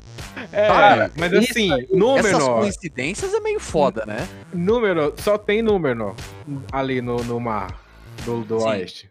Só tem eles. Então se, se alguém for encontrar eles, vai ser Então, mas algum precisa- Númenoriano. mas, Se não tipo, for o Elendil, é algum pescador, alguém que tá passando ali. Mas sabe, não, não, não- não- fica meio, meio forçado? Tipo, porra, tá, eles tinham, Não, eles tinham que colocar o Elendil, que eles iam são colocar o assim. Isildur e tal. Mas, porra, tinha que ser o Elendil pra encontrar eles, sabe? No meio do mar ali. Eu não Ué, sei. e logo o cara. Elendil, né? Que Logo é o um- muito pô, importante. É, é, então. Esse ponto aí As pessoas. é aquele ponto que eu tava só- dizendo de criticar. Não, Paulo, Vai vai, lá, eu, eu, eu ia criticar, cara. Pode deixar, eu não ia, você me cortar, não, eu ia criticar, cara. Critique, critique. Não, é porque eu ia pra outro, eu ia pra outro Ah. ponto, eu ia dizer assim, quantos elfos pularam de um barco que ia pra Valinor, sobre ordem de um rei? Não, ah, não, amigo, isso aí é o menor dos problemas. Não, não, calma, calma, eu vou, chegar, eu vou chegar lá. Não, eu não tô dizendo que a cena não foi boa, eu vou chegar lá. E eu achei bem justificada também. Não, ela, ela não superou o luto do Finrod, do Finrod Sim, ainda. claro, óbvio, mas só teve um que fez tinha isso, né? alguma coisa A Galadriel, né? Foi uma, né? Quando ela chega lá, Ah. o rei, mesmo embriagado em sua arrogância, recebeu ela de boa. Aqui no conselho final.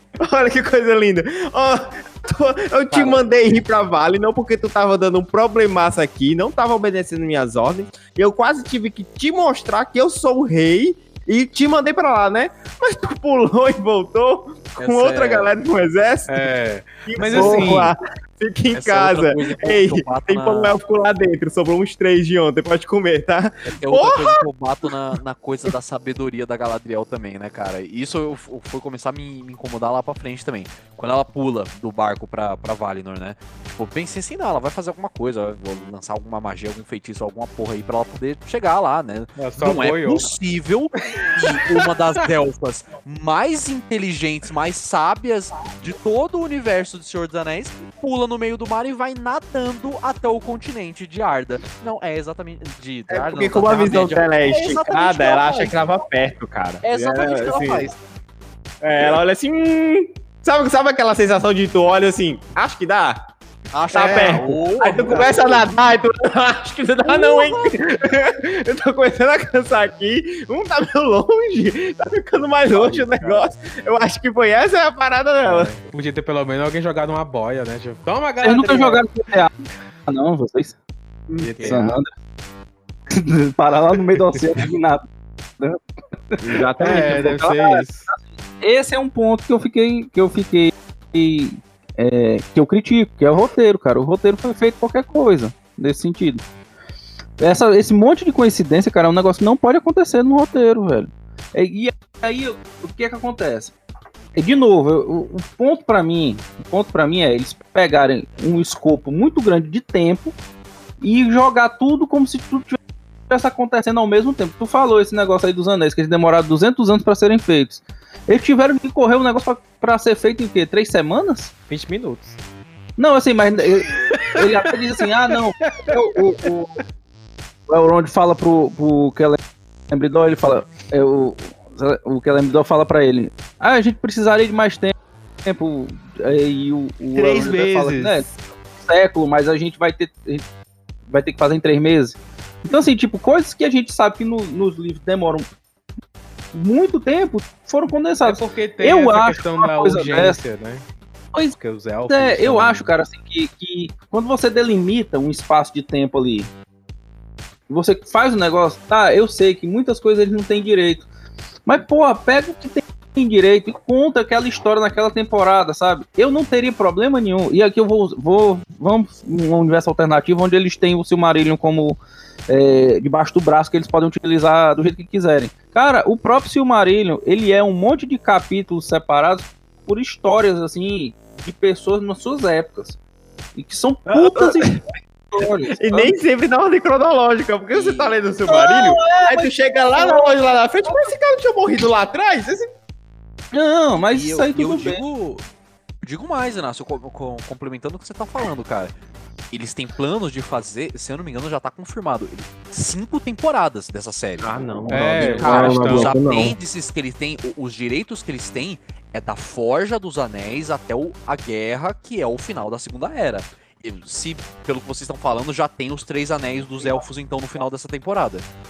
Já. Como é que eles vão arrastar essa história por mais quatro temporadas, velho? Assim, Pois é, esse é o problema, cara. Arrastando demais, sabe? Porque, de novo, se eles tivessem pego um negócio falando sobre cada momento, esses anéis realmente demorassem para ser con- construídos, sabe? Assim, fosse citado agora e a gente só fosse ver uma outra geração depois com esses anéis sendo aprontados, aí sim você tinha um monte de história para acontecer. Talvez uma, uma menor quantidade de episódios, sabe? Porque realmente um monte de episódios com essa quantidade de horas acaba fazendo com que a coisa se estique demais, sabe? Então, assim, é, eu sei que a gente vem de uma época que, que, a série tinha 22 episódios, depois baixou pra 13, depois 8. Mas eu acho que é- a história tem que ser contada dentro do tempo certo. Ela- não dá pra ficar esticando. O Hobbit é um exemplo disso. Se fosse dois filmes, tinha sido. Assim, a gente tava aqui de boa com você. passa. Se, agora virou três filmes, teve que encher de linguiça no meio de coisa que, tipo. Sabe? é, acho que o problema Ah, são ah. linguiças, assim. Porque eles podiam ter criado história, eles podiam ter colocado roteiro, eles podiam ter colocado ritmo na série, podia- as coisas podiam estar acontecendo. Só que me- mesmo que, sei lá, seja qualquer coisa. Não sei, uma, uma luta, uma guerra, um, sei lá, quantos, quantos piratas deve ter na, na Terra-média. Tem a, a- a- o, o, o relacionamento de Númenor com a Terra-média. Não, não é só ali pontualmente, né? Tem outras, tem outras formas, tem outras coisas que eles, que eles podiam fazer. Mas é, eu acho que deve, é, tudo deve ter sido tudo muito limitado, assim. É, né? cara. Exis- e- Existem outros navegadores na Terra-média também, existem elfos navegantes da Terra-média também, no Porto Então, Sindar ali. E é, e é aquela coisa, é o que eu tava comentando no, no começo, eu não sei se vai pegar certinho, né? Porque deu, deu aquele problema no meu microfone e tal. é, você adaptar né, essa parte, os apêndices, que, como eu falei lá, só os apêndices Senhor dos Anéis já são maiores que muitos livros por aí. É uma Sim. tarefa complicada? É uma tarefa muito complicada, porque você tem uma liberdade grande de fazer o que você quer ali, de contar a história que você quer. Só que duas coisas, você precisa de uma pessoa que saiba bem o que tá fazendo, que conheça Tolkien. Segundo, você precisa de um rumo para poder dar naquela história que a gente já conhece no Senhor dos Anéis, entendeu? Então, vamos fazer a história da, da Forja dos Anéis de Poder? Vamos fazer essa história.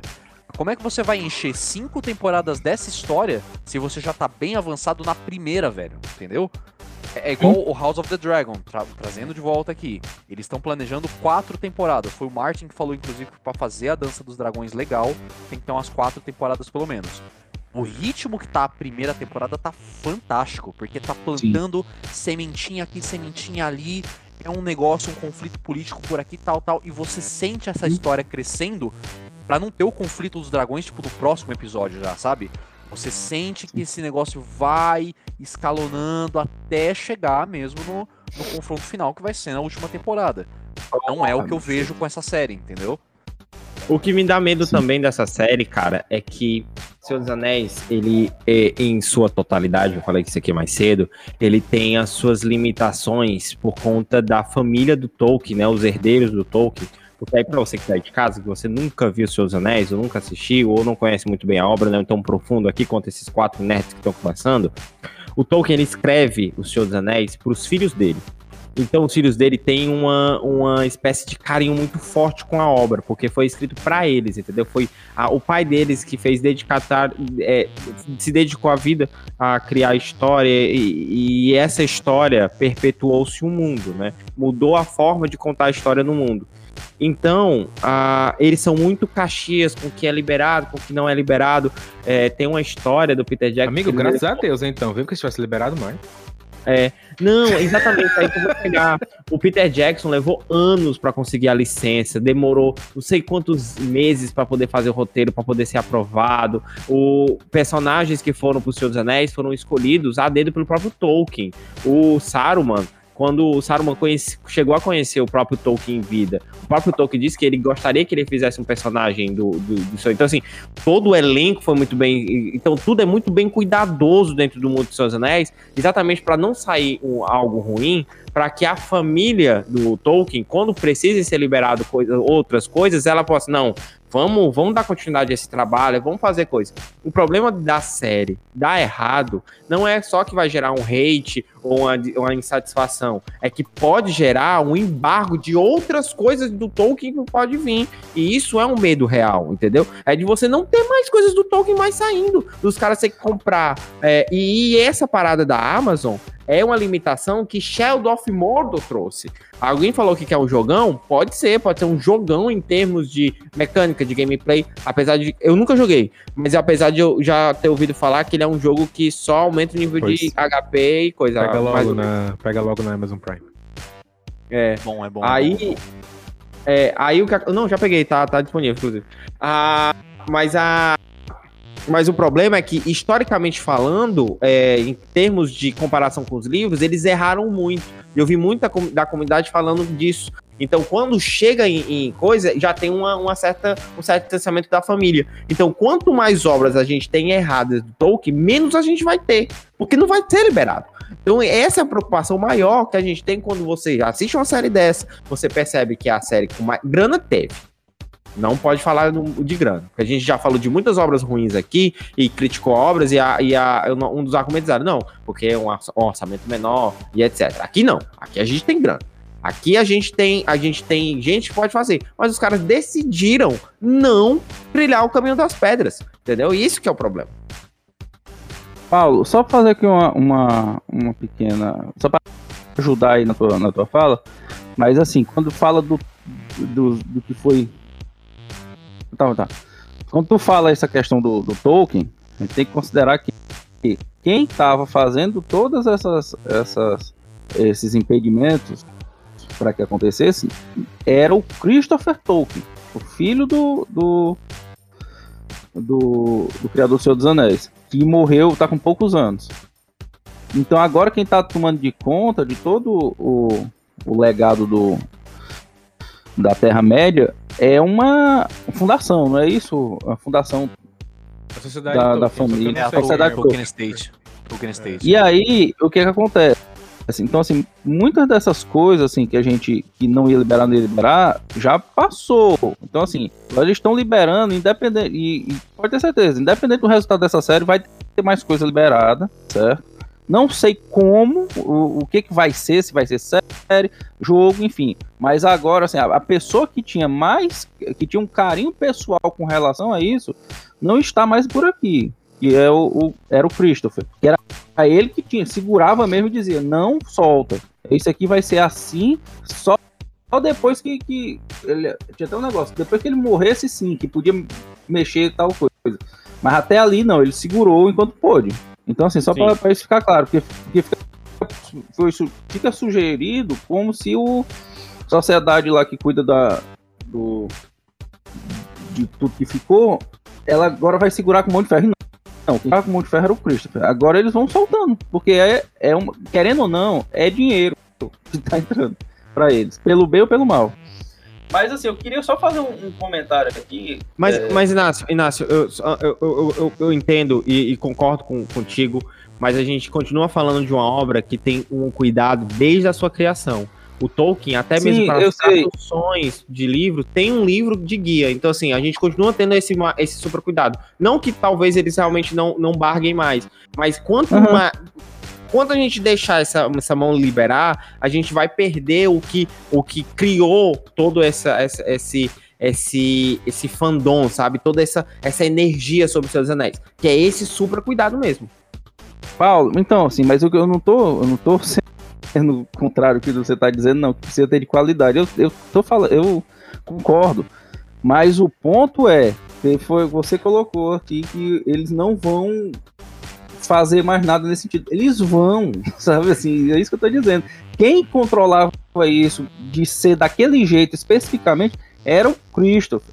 Agora não, sabe assim, a gente fala, não, porque o, o- como você falou, não porque o Tolkien botou um guia assim, assim, assado. Cara, isso aqui vai, assim, os fãs vão, vão segurar e tal, vão, vão, vão, vão comprar essa briga, mas eu te pergunto até quando, sabe? Porque daqui a pouco ninguém vai se importar, sabe? Assim, eu, eu, eu tô dizendo daqui a pouco, não é tipo semana que vem, não, é daqui a alguns anos. Eu- quem tiver sendo dono vai vender de qualquer jeito, vai fazer de qualquer jeito. A gente sabe que, infelizmente, o mundo é assim, sabe? Assim, eu- todo mundo gostaria que o, o terceiro Exterminador do Futuro fosse bom, sabe? Mas quem tava o dono queria fazer dinheiro, sabe? Eu tô falando, foi uma coisa muito rápida. O Senhor Dané conseguiu segurar muito tempo, exatamente porque o Christopher segurou, certo? É, e aqui falando, eu, eu- eu- voltando no negócio que eu queria falar antes, sobre, sobre essa questão de, de ter um escopo e definir uma temporada em cima daquela história. Por exemplo, eu queria muito, cara. Eu acho que a história do Silmarillion que eu mais gosto é a do do Beren e da Lúthien, sabe? Nossa, Eu assistiria adoro, fácil. adoro, adoro. Inclusive, Adoro. inclusive, no momento da gravação deste, deste, deste casting, eu estou comprando esse livro, porque tá em promoção aqui na Amazon, eu tô comprando agora, tá? 40 reais. Cara, eu assistiria graça. fácil, fácil, assim, porque é um negócio, cara, que é tipo, ali você vai ter espionagem, você vai ter ação, você vai ter romance, você vai ter tudo que pode ser construído ali, cara. E, porra, tu tá chegando com um cara que diz assim, aí você só vai deixar o casar com a sua filha se eu roubar assim, um maril do, da cabeça do Melkor? Você tá... tá é- isso, é, isso é muito simples. Tranquilo, Você tá rolê barato, sabe? Aí o cara vai lá, ele se arrebenta todo, mas ele vai, porque por amor, cara, tem coisa mais, mais legal do que isso, cara. Putz, isso aí ia ser sensacional. Mas tinha que ser feito direito. Tinha que ser feito uma negócio assim, uma historinha fechada, sabe? Assim, com um escopo dentro disso aí, nada de dizer, olha, ah, como ele tira, ele tá se dirigindo, ele pisou num galho que vai afetar ah, o destino do mundo. Não, é isso aqui. O cara foi pegar. A missão é essa. Pegou a Silmarillion e voltou. É isso. Eu queria assistir isso, cara. Infelizmente, e- é um negócio que talvez eu não veja tão cedo. E ela, é, infelizmente, isso é verdade, cara, porque recentemente saíram os relatórios, né? De que tava ah, aquele, aquele leilão, assim, entre aspas, né? Para compra dos direitos de, de, de, das adaptações, né? Então você teve ali o relatório de vários streamings o que, que eles estavam planejando fazer com a compra dos direitos.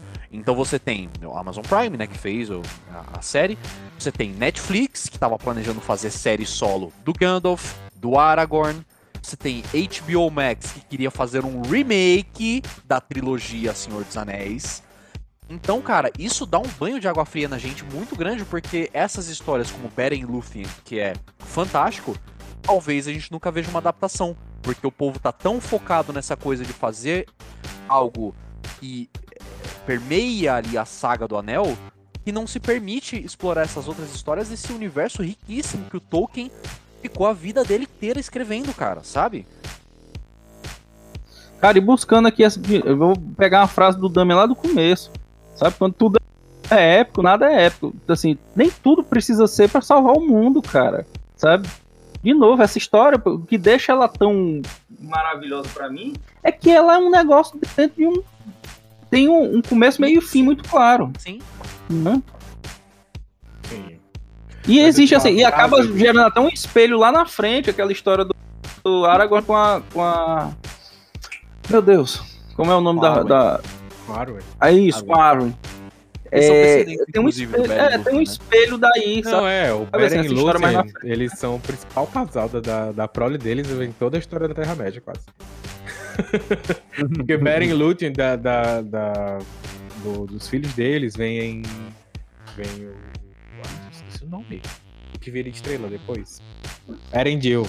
Aí o Erendil é, é filho do Elrond e do Elros. O Elrond é, é, o principal, o Elros da, da origem é toda no menor, toda, todos, todos os homens de Númenor vêm de Elros. Então, não, todos não, né? Mas a descendência de reis do, de Númenor vem de Elros. Então, a Beren Lúthien, eles têm um, uma... Os genes dele tem muita coisa na Terra-média. E aí, quando... Então, a, a Arwen é como se fosse, tipo, tataraneta da, da Lúthien. Cara, Dizem que ela é tão bela quanto a, a, a Lúthien, né? Que a Lúthien era considerada. E a Lúthien é filha de uma Maia, né? Enfim. Cara, Se eu for falar aqui, a gente não para de falar da Lúthien. Eu preciso falar aqui de. Um de... Quando... Peraí, Paulo, só um minutinho. Quando tu falou que os homens. As pessoas no menor vieram lá de Oroz. Eu juro que eu escutei Oroz. açude. açude de Oroz. Mas assim, quando eu falei essa questão do, de se tudo é épico, nada é épico, é uma coisa que eu vi no. que eu até coloco no, no, na, na crítica e tal, que foi que eu vi no, no vídeo de revisão do Entre Migas, que é um canal aí, que é muito bom. E elas falam isso, assim, se tudo é épico, nada é épico. E parece que tudo é épico, assim, todas as falas são super importantes, tudo que a Galadriel fala parece que é, é urgente, é, é, é, é tem uma entonação, é uma coisa, meu Deus do céu. E a, e a trilha sonora arrebentando em todo tempo, todo tempo, a trilha sonora super alta, o tempo inteiro, tipo assim, ela, ela, ela pega uma xícara, aí você fica, meu Deus, calma. tipo, a trilha também... sonora pode ser boa, a trilha sonora é boa. Só que ela fica tão, tão exagerada, tão. Eu, eu acho que nessa todos série os momentos, também. todos os momentos, que você fica, gente. Aí quando é pra ser uma coisa assim, de um momento realmente épico, aí perde um pouco o impacto da trilha sonora. Porque você já tá ouvindo ela em todo tempo. Você já tá ouvindo ela quando ela anda, entra num corredor, abre uma porta. Pum. Aí você fica assim, meio perdido. Que essa série Cara, tem poucas coisas. É, eles tentaram em fazer essas inserções, mas eles falharam em todas.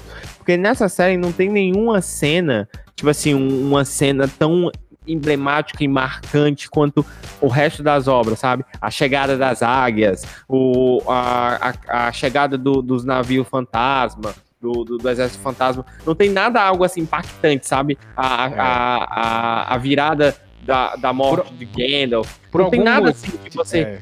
fica, caraca, isso aqui. A chegada do exército na, na cidade do sul é ruim. Uh, até mesmo a explosão, a virada de, do, da cidade do sul para Mordor é meio. É, ok. Nada que dê. Não, é legal. Esse só que não, é legal, não... mas é... não é, é, não, não tem esse nível de, de, de, de, ser épico, sabe? Até uma parada que é dentro dos livros, que nos filmes é, é difícil colocar porque é uma parada realmente meio literária, sabe? Que é a parada da catástrofe, que é algo que tá acontecendo no- na puta que pariu, é, influencia direto e indiretamente na outra coisa. É, que as histórias são contadas meio às caralhas, mas quando tu vai ver, é meio que tá influenciando uma coisa, tá influenciando a outra. Eu achei que esses núcleos, eles tentaram fazer isso, só que não se conectava, e isso ia me dando uma, uma agonia, porque a, a série ia se desenvolvendo e nada se conversava com nada, sabe? A galera lá do, do- da estrela não tinha nada a ver. Eu achei que ele ia, de alguma forma, é, eles iam. Meu Power Ranger mesmo, sabe? Se unir contra o Sauron, mas não aconteceu. Aí depois eu achei que não. Esses eventos que estão acontecendo aqui estão diretamente ligados ao que vai acontecer aqui. Então, é, é- é- é de fato, eles têm que estar distantes mesmo. Mas não, é, não, a- o rei, ele vai atrás desse cara, porque esse cara tem, tem que ter alguma coisa a ver com essa maldição, porque quando ele chegou que começou a ser notado, mas nada disso, era tipo uma sucessão de frustrações, sabe? E tipo assim, nada se conectava com nada. Eu, gente, tá tudo conexo. Cara, é, assim, que é, conecta é são muito, as coincidências do roteiro, velho. cara, é muito interessante, assim, que parece-me, assim, ouvindo aqui esse cast, e, e eu concordo com isso, é que, por exemplo, o pessoal que em algum momento pensou em fazer alguma coisa baseado nos mitos Love- Lovecraftianos tem mais cuidado e carinho do que há muitas, muitas vezes as pessoas que querem fazer alguma coisa baseada no Senhor dos Anéis. Porque todos eles dizem assim, porra, bicho, não, aqui eu tenho que ter cuidado, sabe? Assim, porque isso aqui, por exemplo, o, o- o- os deuses antes, é, antediluvianos, assim, Lovecraftianos, eles são. é, Tem uma forma que você só consegue imaginar, assim. Como é que tu vai transpor essa porra pra tela, pô? Sabe assim, fica todo mundo nesse, nessa, nessa, nesse cuidado, né? Tanto que assim, a gente vê pouquíssima coisa nesse, nesse sentido. Pegando um gancho aqui numa coisa que o Damian falou, com a questão da música, né? De, de todo tempo ser coisa épica, todo tempo ser coisa épica. Tem uma coisa que a gente, que a gente estuda, que é assim, trabalhar com som é muito. É relativo. Assim, não me entenda mal, assim, mas é relativamente simples. Porque existem, assim, por conta de, da nossa cultura sonora, de tudo que você vai ouvindo na sua vida, por exemplo, você escuta um acorde menor, você associa lo- logo a tristeza. Você escuta um acorde maior, você associa a alegria.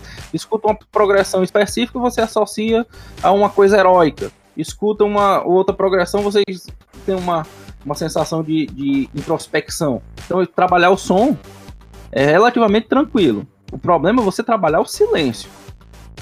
Porque o silêncio é onde você começa a chamar atenção para outros detalhes. Por exemplo, estou aqui, tá, tá, tá, tá, silêncio absoluto. E aí, de repente, o, o, o, pra- pro espectador, pô, o que, que tá acontecendo? Nem- né? Sumiu, assim, alguma coisa vai acontecer, sabe? Assim, tá me pedindo para ter atenção em outra coisa. Então, eliminando essa, essa distração, e aqui eu tô colocando muitas aspas, de um sentido para que esse outro sentido se atente com isso. Ou às vezes o mesmo sentido. Então, assim, isso que o, que o falou é verdade. Eu não consigo, assim, ter a música na minha cabeça, só o tema de abertura e, o- e a última música do, do episódio. Realmente, as outras, o tema de abertura é o canto, assim, porque eu acho bonito. Mas o- durante o, a série eu não tive nenhum tema, assim, que eu. Como, por exemplo, o Concerning Hobbits lá do, do- da trilogia. Você associa com os Hobbits. Tem- é um tema que tem uma associação com os Pois Hobbits, é, exemplo. pois é, nada me pegou muito. Eles tentaram. Tem uma coisa dentro de Seus Anéis também que é muito marcante, são os poemas, né? Tem CDs e CDs. O próprio Sir Christopher Lee é, é, fez um CD de, de heavy metal com os poemas do, do, do Tolkien e tal, que são incríveis. Eu recomendo aí pra quem quiser dar uma procurada. É, tem, é tudo domínio público. Ah, então, assim, tem poemas e poemas que são que foram feitos e etc. Eles tentaram colocar aqui nos pés peludos, mas eu acho que não pegou, não fixou, né? Ele- a- eles fazem algumas canções enquanto fazem as trilhas e tal, mas não pegou, não, não- não- não fixou nenhuma música. Eu achei que faltou alguém da Disney ali pra, pra, pra dar uma, uma fixada maior Não, das eu músicas. acho que tinha Eu alguém acho- que, que, que fez a música que era conhecidão, assim. Não sei que não, não tô É. nem recordando agora. Eu ia comentar isso agora, inclusive, eu acho meio estranho, até porque o compositor principal da série é o Bear McCready, que é o cara que fez a trilha sonora do God of War de 2018. A trilha É. sonora do God of War de 2018 é foda, cara. Sim, É, sim. Então, que realmente não ter nenhuma que, trilha Luan, tão Deus memorável Sky, assim.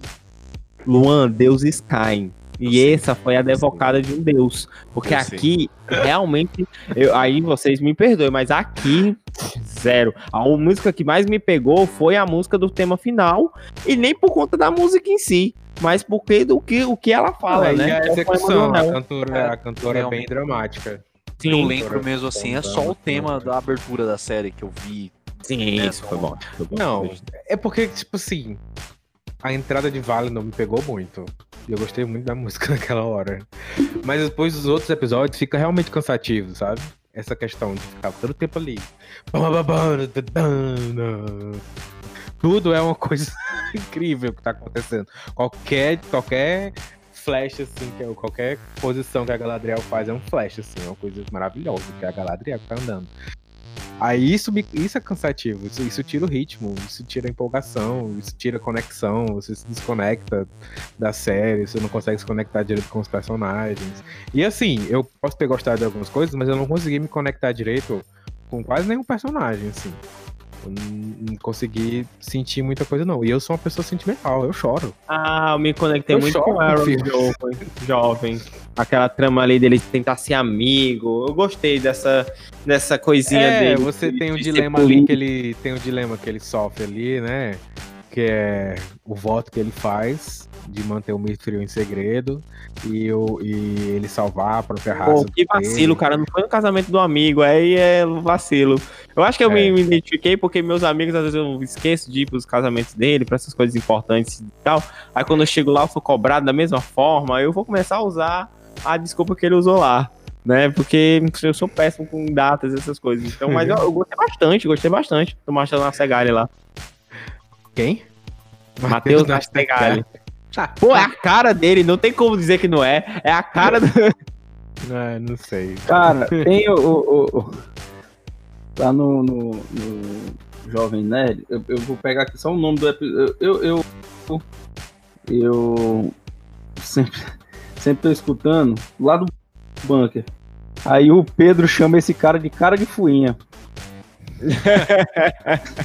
Mas é muito engraçado ele. Bom, vamos aqui então às nossas considerações finais, né? Esse nosso episódio fica com 60 horas, tal qual o nosso, é, é, o nosso longo e sem ritmo, a última série. Vamos às considerações finais. Eu gostaria de ouvir aqui ele, que assistiu só cinco episódios, que dropou, né? Que a gente vai aqui dar, dar logo do Luan. Luan, o que que. Considerações finais sobre Senhor dos Anéis e Anéis do Poder, o que você espera aí dos próximos cinco episódios? Dos, dos Tu assistiu próximos quantos episódios? Luan? Tu assistiu quantos episódios, Luan? Eu assisti quatro episódios e o começo do quinto. É. Ah. O sexto é legal, amigo. Vale a pena. Ah, mas pra chegar no sexto eu tenho que assistir o quinto ainda, né? Aí é mó, mó rolê. Dá play, fica do- mexendo no celular, fazendo outra coisa. Bom, cara, assim, não é mais surpresa, né? Depois de tudo que eu falei, que eu realmente não me pegou a série. É muito triste, cara. De novo, tô falando aqui com vocês, triste por uma outra série que eu tava esperando muito esse ano. E me entristeceu. Não, não entregou o que eu esperava, entregou muito abaixo do que eu esperava mesmo. É muito raro eu abrir mão de uma série, não assistir, né? Não ver até o final. Eu, eu me forço a ver todas as coisas assim até o final pra não deixar incompleto, me dá um, dá um incômodo assim. Mas essa série realmente não foi, cara. Ela tava muito chata, tava faltando muito ritmo pra mim e mais do que tudo não tava respeitando a obra que eu amo tanto, que é Senhor dos Anéis, que eu já vi incontáveis vezes o Retorno do Rei, já chorei incontáveis vezes com a cavalgada dos Rohirrim, com Aragorn se ajoelhando perante os hobbits, sabe? Pra mim não é a mesma obra, não se passa no mesmo universo porque uma me emociona e a outra me deixa em tédio e me faz dropar a série no meio, sabe? Não me dá nenhuma vontade de assistir o restante dos episódios, não me dá nenhuma vontade de ver uma futura temporada. Então, difícil, cara, difícil. Eu acho que só se tiver uma baita revolução e a segunda temporada me entregar Senhor dos Anéis, que eu talvez continue assistindo. Eu não sei, assim, o que esperar da segunda temporada. Mas, assim, eu vou. Eu, eu posso dizer que eu vou. Acho que eu vou assistir. Mesmo que seja com aquele deslumbre de estar assistindo uma tragédia acontecendo, sabe? Quando você vê uma coisa. uma coisa ruim, isso, mano. Acontecer você, ruim. e você não consegue virar o olho, assim, você fica assim, meu Deus, tá dando tudo errado, como assim? Aí você não consegue parar de olhar. Acho que vai ser nesse sentido. Porque eu, eu não consigo enxergar uma maneira deles corrigirem o que eles fizeram de errado. Principalmente com a história da Forja dos Anéis. Com o corte do personagem Anatar, que a gente nem falou aqui. Que eles simplesmente cortaram esse personagem, que é uma das personificações do Sauron, para que para iludir os, os elfos e tal. E é, é- é o personagem Anatar, junto com o Celebrimbor, que fazem os anéis. E depois isso gera a Guerra do Anel e tal. Mas enfim, isso não- eu não sei como é que ele vai fazer pra corrigir isso. Tem outra questão também. Eu não sei como ele vai fazer pro Gandalf dar uma volta, voltar pra Valinor e receber o Anel de Fogo quando a- é, aportar em- na Terra-média. Não sei Sim. como eles vão fazer isso. Porque a gente sabe que o, o Gandalf tem o Narya, né? Tem o Anel de Fogo. Eu, e eu não sei como é que fazer, como é que eles vão fazer isso acontecer. E os outros personagens, não sei, tá tudo na mão de Deus. Tá tudo na mão de Deus. Tá tudo, tá tudo sem, sem eira, nem beira, nem tribeira. Tá tudo, tá tudo jogado. E é, é isso. Ah, Eu acho que a série deve ter sido divertida pra quem não conhece a obra do Senhor dos Anéis. Porque esse é o feedback que a gente tem. Né? E, e alguns fãs gostaram muito, alguns fãs do Senhor dos Anéis gostaram muito mesmo da série, acharam que eles fizeram referência e reverência à obra do Tolkien, que, que eles respeitaram, que tá tudo nos detalhes, e que aí que você só não precisa ser um fã hater que você vê que tem, um, que tem um carinho e tal. E os próprios roteiristas já também deixaram claro que eles têm, têm respeito pela obra, mas tem que deixar isso mais transparente, eu acho. E o, a- e o ruim é que a segunda temporada já começou, né? Já começou a ser gravada, antes de finalizar. A- Quase a- terminando as gravações já, se não terminou. e, e antes de finalizar a temporada, antes de ter um feedback do público, antes de ter um feedback dos críticos, e já estão gravando, então. Não, eles não tem como. Só se eles mudarem tudo agora no meio do caminho e fazerem regravações e, e mudarem cenas. Não sei.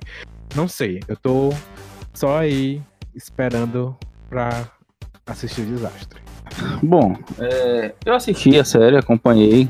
Não foi assim de forma religiosa, por exemplo. Como eu tô acompanhando Casa do Dragão, que realmente eu tô assistindo na hora que sai.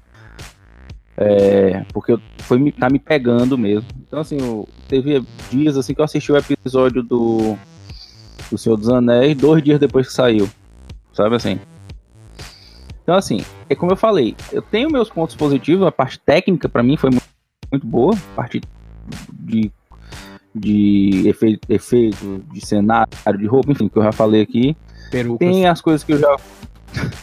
Tem as coisas que falharam no, no, no roteiro, que a gente também já falou aqui. É, é, Vou assistir a segunda temporada? Vou. Essa primeira, assim, o saldo pra mim foi de 0 a 10, tiro, sei lá, um 7, talvez, por conta dos aspectos técnicos. Mas é aquela coisa, não odiei a série, mas é aquela coisa, não vai ser uma série como o Luan falou que assistiu várias várias vezes O Senhor dos Anéis. É, é, assim sou eu com Batman Begins, assisti várias e várias vezes. Sabe assim, tem filmes que a gente assistiu várias e várias e várias vezes. Star Wars, os primeiros, né? Pra não fugir nossa tradição. Tirando o episódio 9, assim. É tradição, é como cortar a mão. Usar zero como botar- episódios onde está eu, Luan, Damer e Inácio, a zero episódios sem falar de mal de episódio 9. O nosso recorde é zero, Zero episódios. A gente tava com isso é recorde talvez de dois episódios que a gente não gravou junto. É como a pessoa Não, perder a mão. tá mais Mas todo quatro. mundo junto não dá. Todo mundo junto é, fatal. Toda é fatal. vez é, é- tem que. É isso. tá tudo- Nem que seja no final. Mas Comigo assim, cara, assim, eu vou nada a assistir ver. a segunda temporada. é, eu vou assistir a segunda temporada, mas, mas essa primeira temporada vai ser aquela que eu vai ficar, eu vou saber que assisti porque tá lá marcado no, no meu perfil que eu assisti. Mas tipo, não vai ser uma coisa que eu vou assistir de novo. Assim como muita coisa que eu tô assistindo agora, tipo, passou, já, já acabou, pra mim já foi. Então, vamos seguindo em frente, vamos amanhã saindo. Eu tô maluco pra assistir esse negócio. Precisa E assim- cast? Só deixando gravado, precisa de um cast. Precisa, precisa, precisa. Isso Eu precisa. preciso de tempo pra assistir. Assisti é eu isso. também. Essa demissão mais racista. Vou fazer Mas, amanhã. cara, mas, mas é sério. meu Mas é chefe sério, falou pra meu chefe escutar onde, velho. Não, pedido de demissão não. Isso não considere isso como um pedido de demissão. Tá bom? Olha lá, olha lá. mas- Tem um advogado Mas- agora, tem um jurídico. Eu, eu Temos sei que eu um tô, eu tô me, me esticando de umas considerações finais, mas ela mostrou, ela é uma série comercial. Eu sei que tudo é comercial, tudo precisa de dinheiro, mas ela é uma série comercial um pouco acima do que poderia ser uma série comercial. Tipo, é uma série que foi feita pra ganhar o dinheiro dela e, e sair fora, sabe? A gente. já- tipo, se a gente não fosse gravar o cast hoje, eu não- amanhã eu já não, não tenho mais nada sobre, sobre essa série pra pensar sobre. Sabe? Ela não me deixou nada pra estar pensando. Ela não me deixou nada pra estar pensando. Ela simplesmente foi pra passar o tempo. Cara, e assim, é, Mas é, cara, começando as minhas considerações finais, e eu ainda bem que a minha consideração final é seguida do, da- do Inácio, porque eu pego esse engancho do Inácio e consigo mostrar meu sentimento de frustração. Eu sou um aficionado fã de Tolkien. Eu gosto muito da obra. E, o primeiro livro que eu li na vida foi do Tolkien.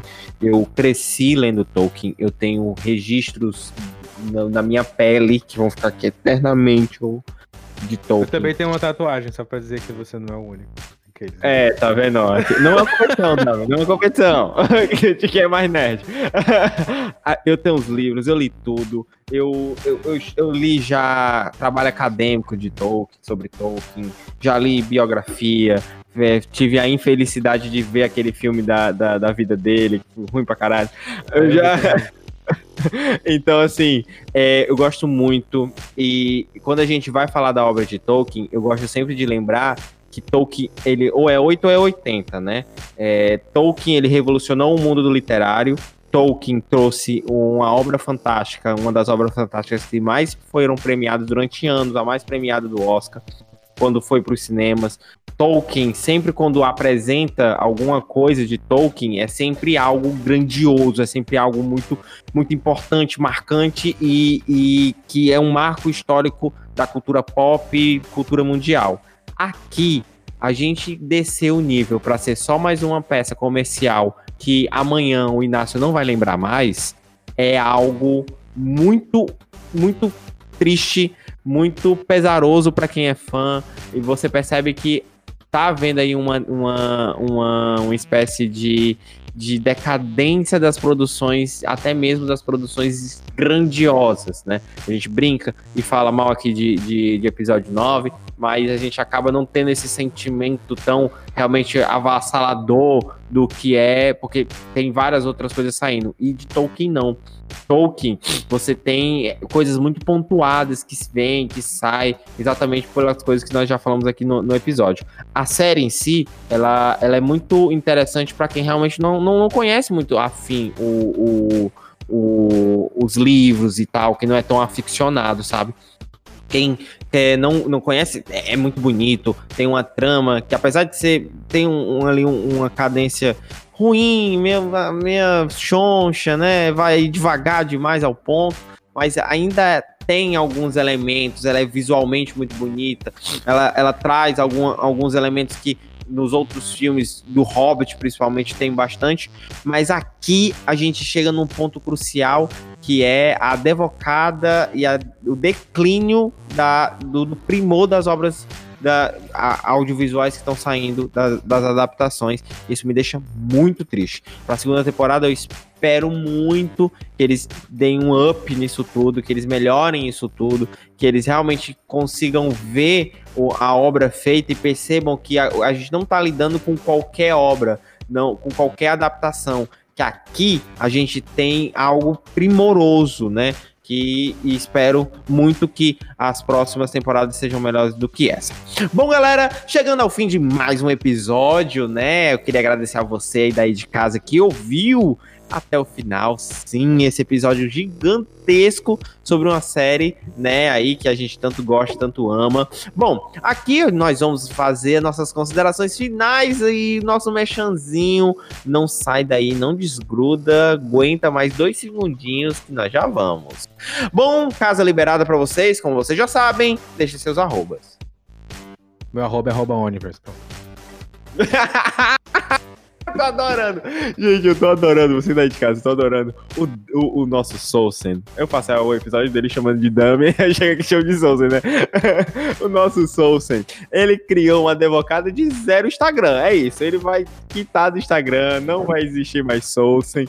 Então, não vai existir mais Soulsen lá. Então, assim, se vocês querem aproveitar mais o Soulsen, vai lá no nosso blog. Escutem tá? e leiam. Escutem aonde, vai lá no nosso blog, que agora ele tem uma coluna só pra ele, onde ele vai poder liberar todo o ódio, toda a opinião, tudo que ele tiver dentro do coraçãozinho dele lá. Então, se você quer mais do, do nosso Soulsen, não deixa de ir lá, segue nosso blog, comenta, que ele também vai estar tá lá respondendo a galera aqui também, né? Então, assim, rede social pro Soul sem nunca mais.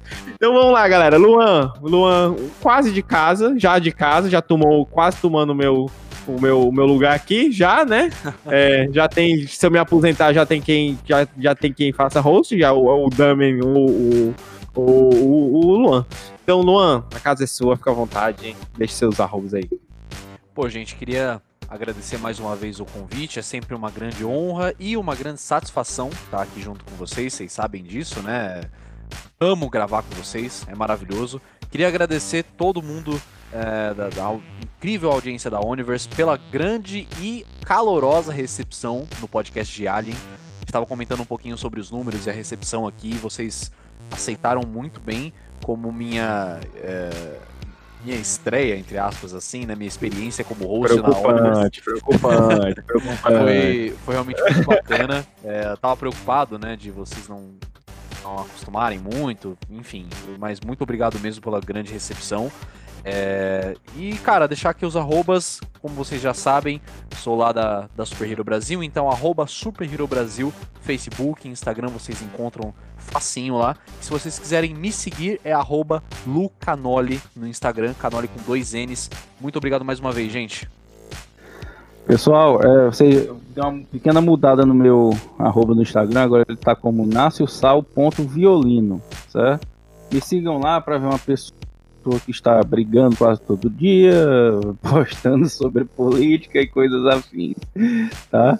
Bom, galera, se você quiser continuar ouvindo, né, vendo mais os nossos conteúdos, basta você estar indo lá no Instagram, no arroba sim, no nosso Instagram, segue a gente lá, não escuta só aqui não, eu sei, você não tá, você tá ouvindo aqui, você não tá indo lá, vai lá, segue a gente, interage com a gente, nós estamos criando, nós estamos fazendo conteúdos exclusivos só pro Instagram e pro nosso TikTok, o arroba 42 Sim, eu e a Ada, nós estamos indo lá nos eventos e lá junto com a Nerdaiada, junto de você, seu nerd, para estar tá trazendo você para mais próximo da gente. Nós estamos, estamos sempre nos eventos gravando conteúdos, falando com a galera, mostrando o que, que, está acontecendo de bom aqui em Fortaleza, não só em Fortaleza, estamos esperando os convites para todo o Brasil para trazer para você a nossa, nossa plateia de, de quase né, 16, 17, eu perdi a conta de quantos países nós já estamos alcançando, mas nós estamos tem, sempre tentando renovar. Como eu falei reiteradas vezes aqui neste, neste episódio,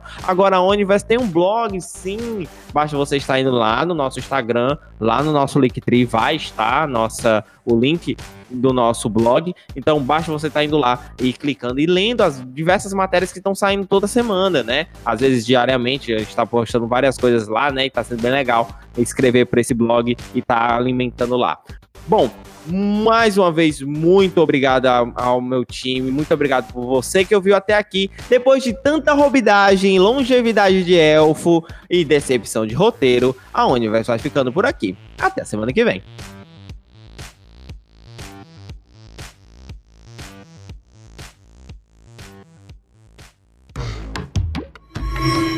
Este podcast é editado pela Universo Produções.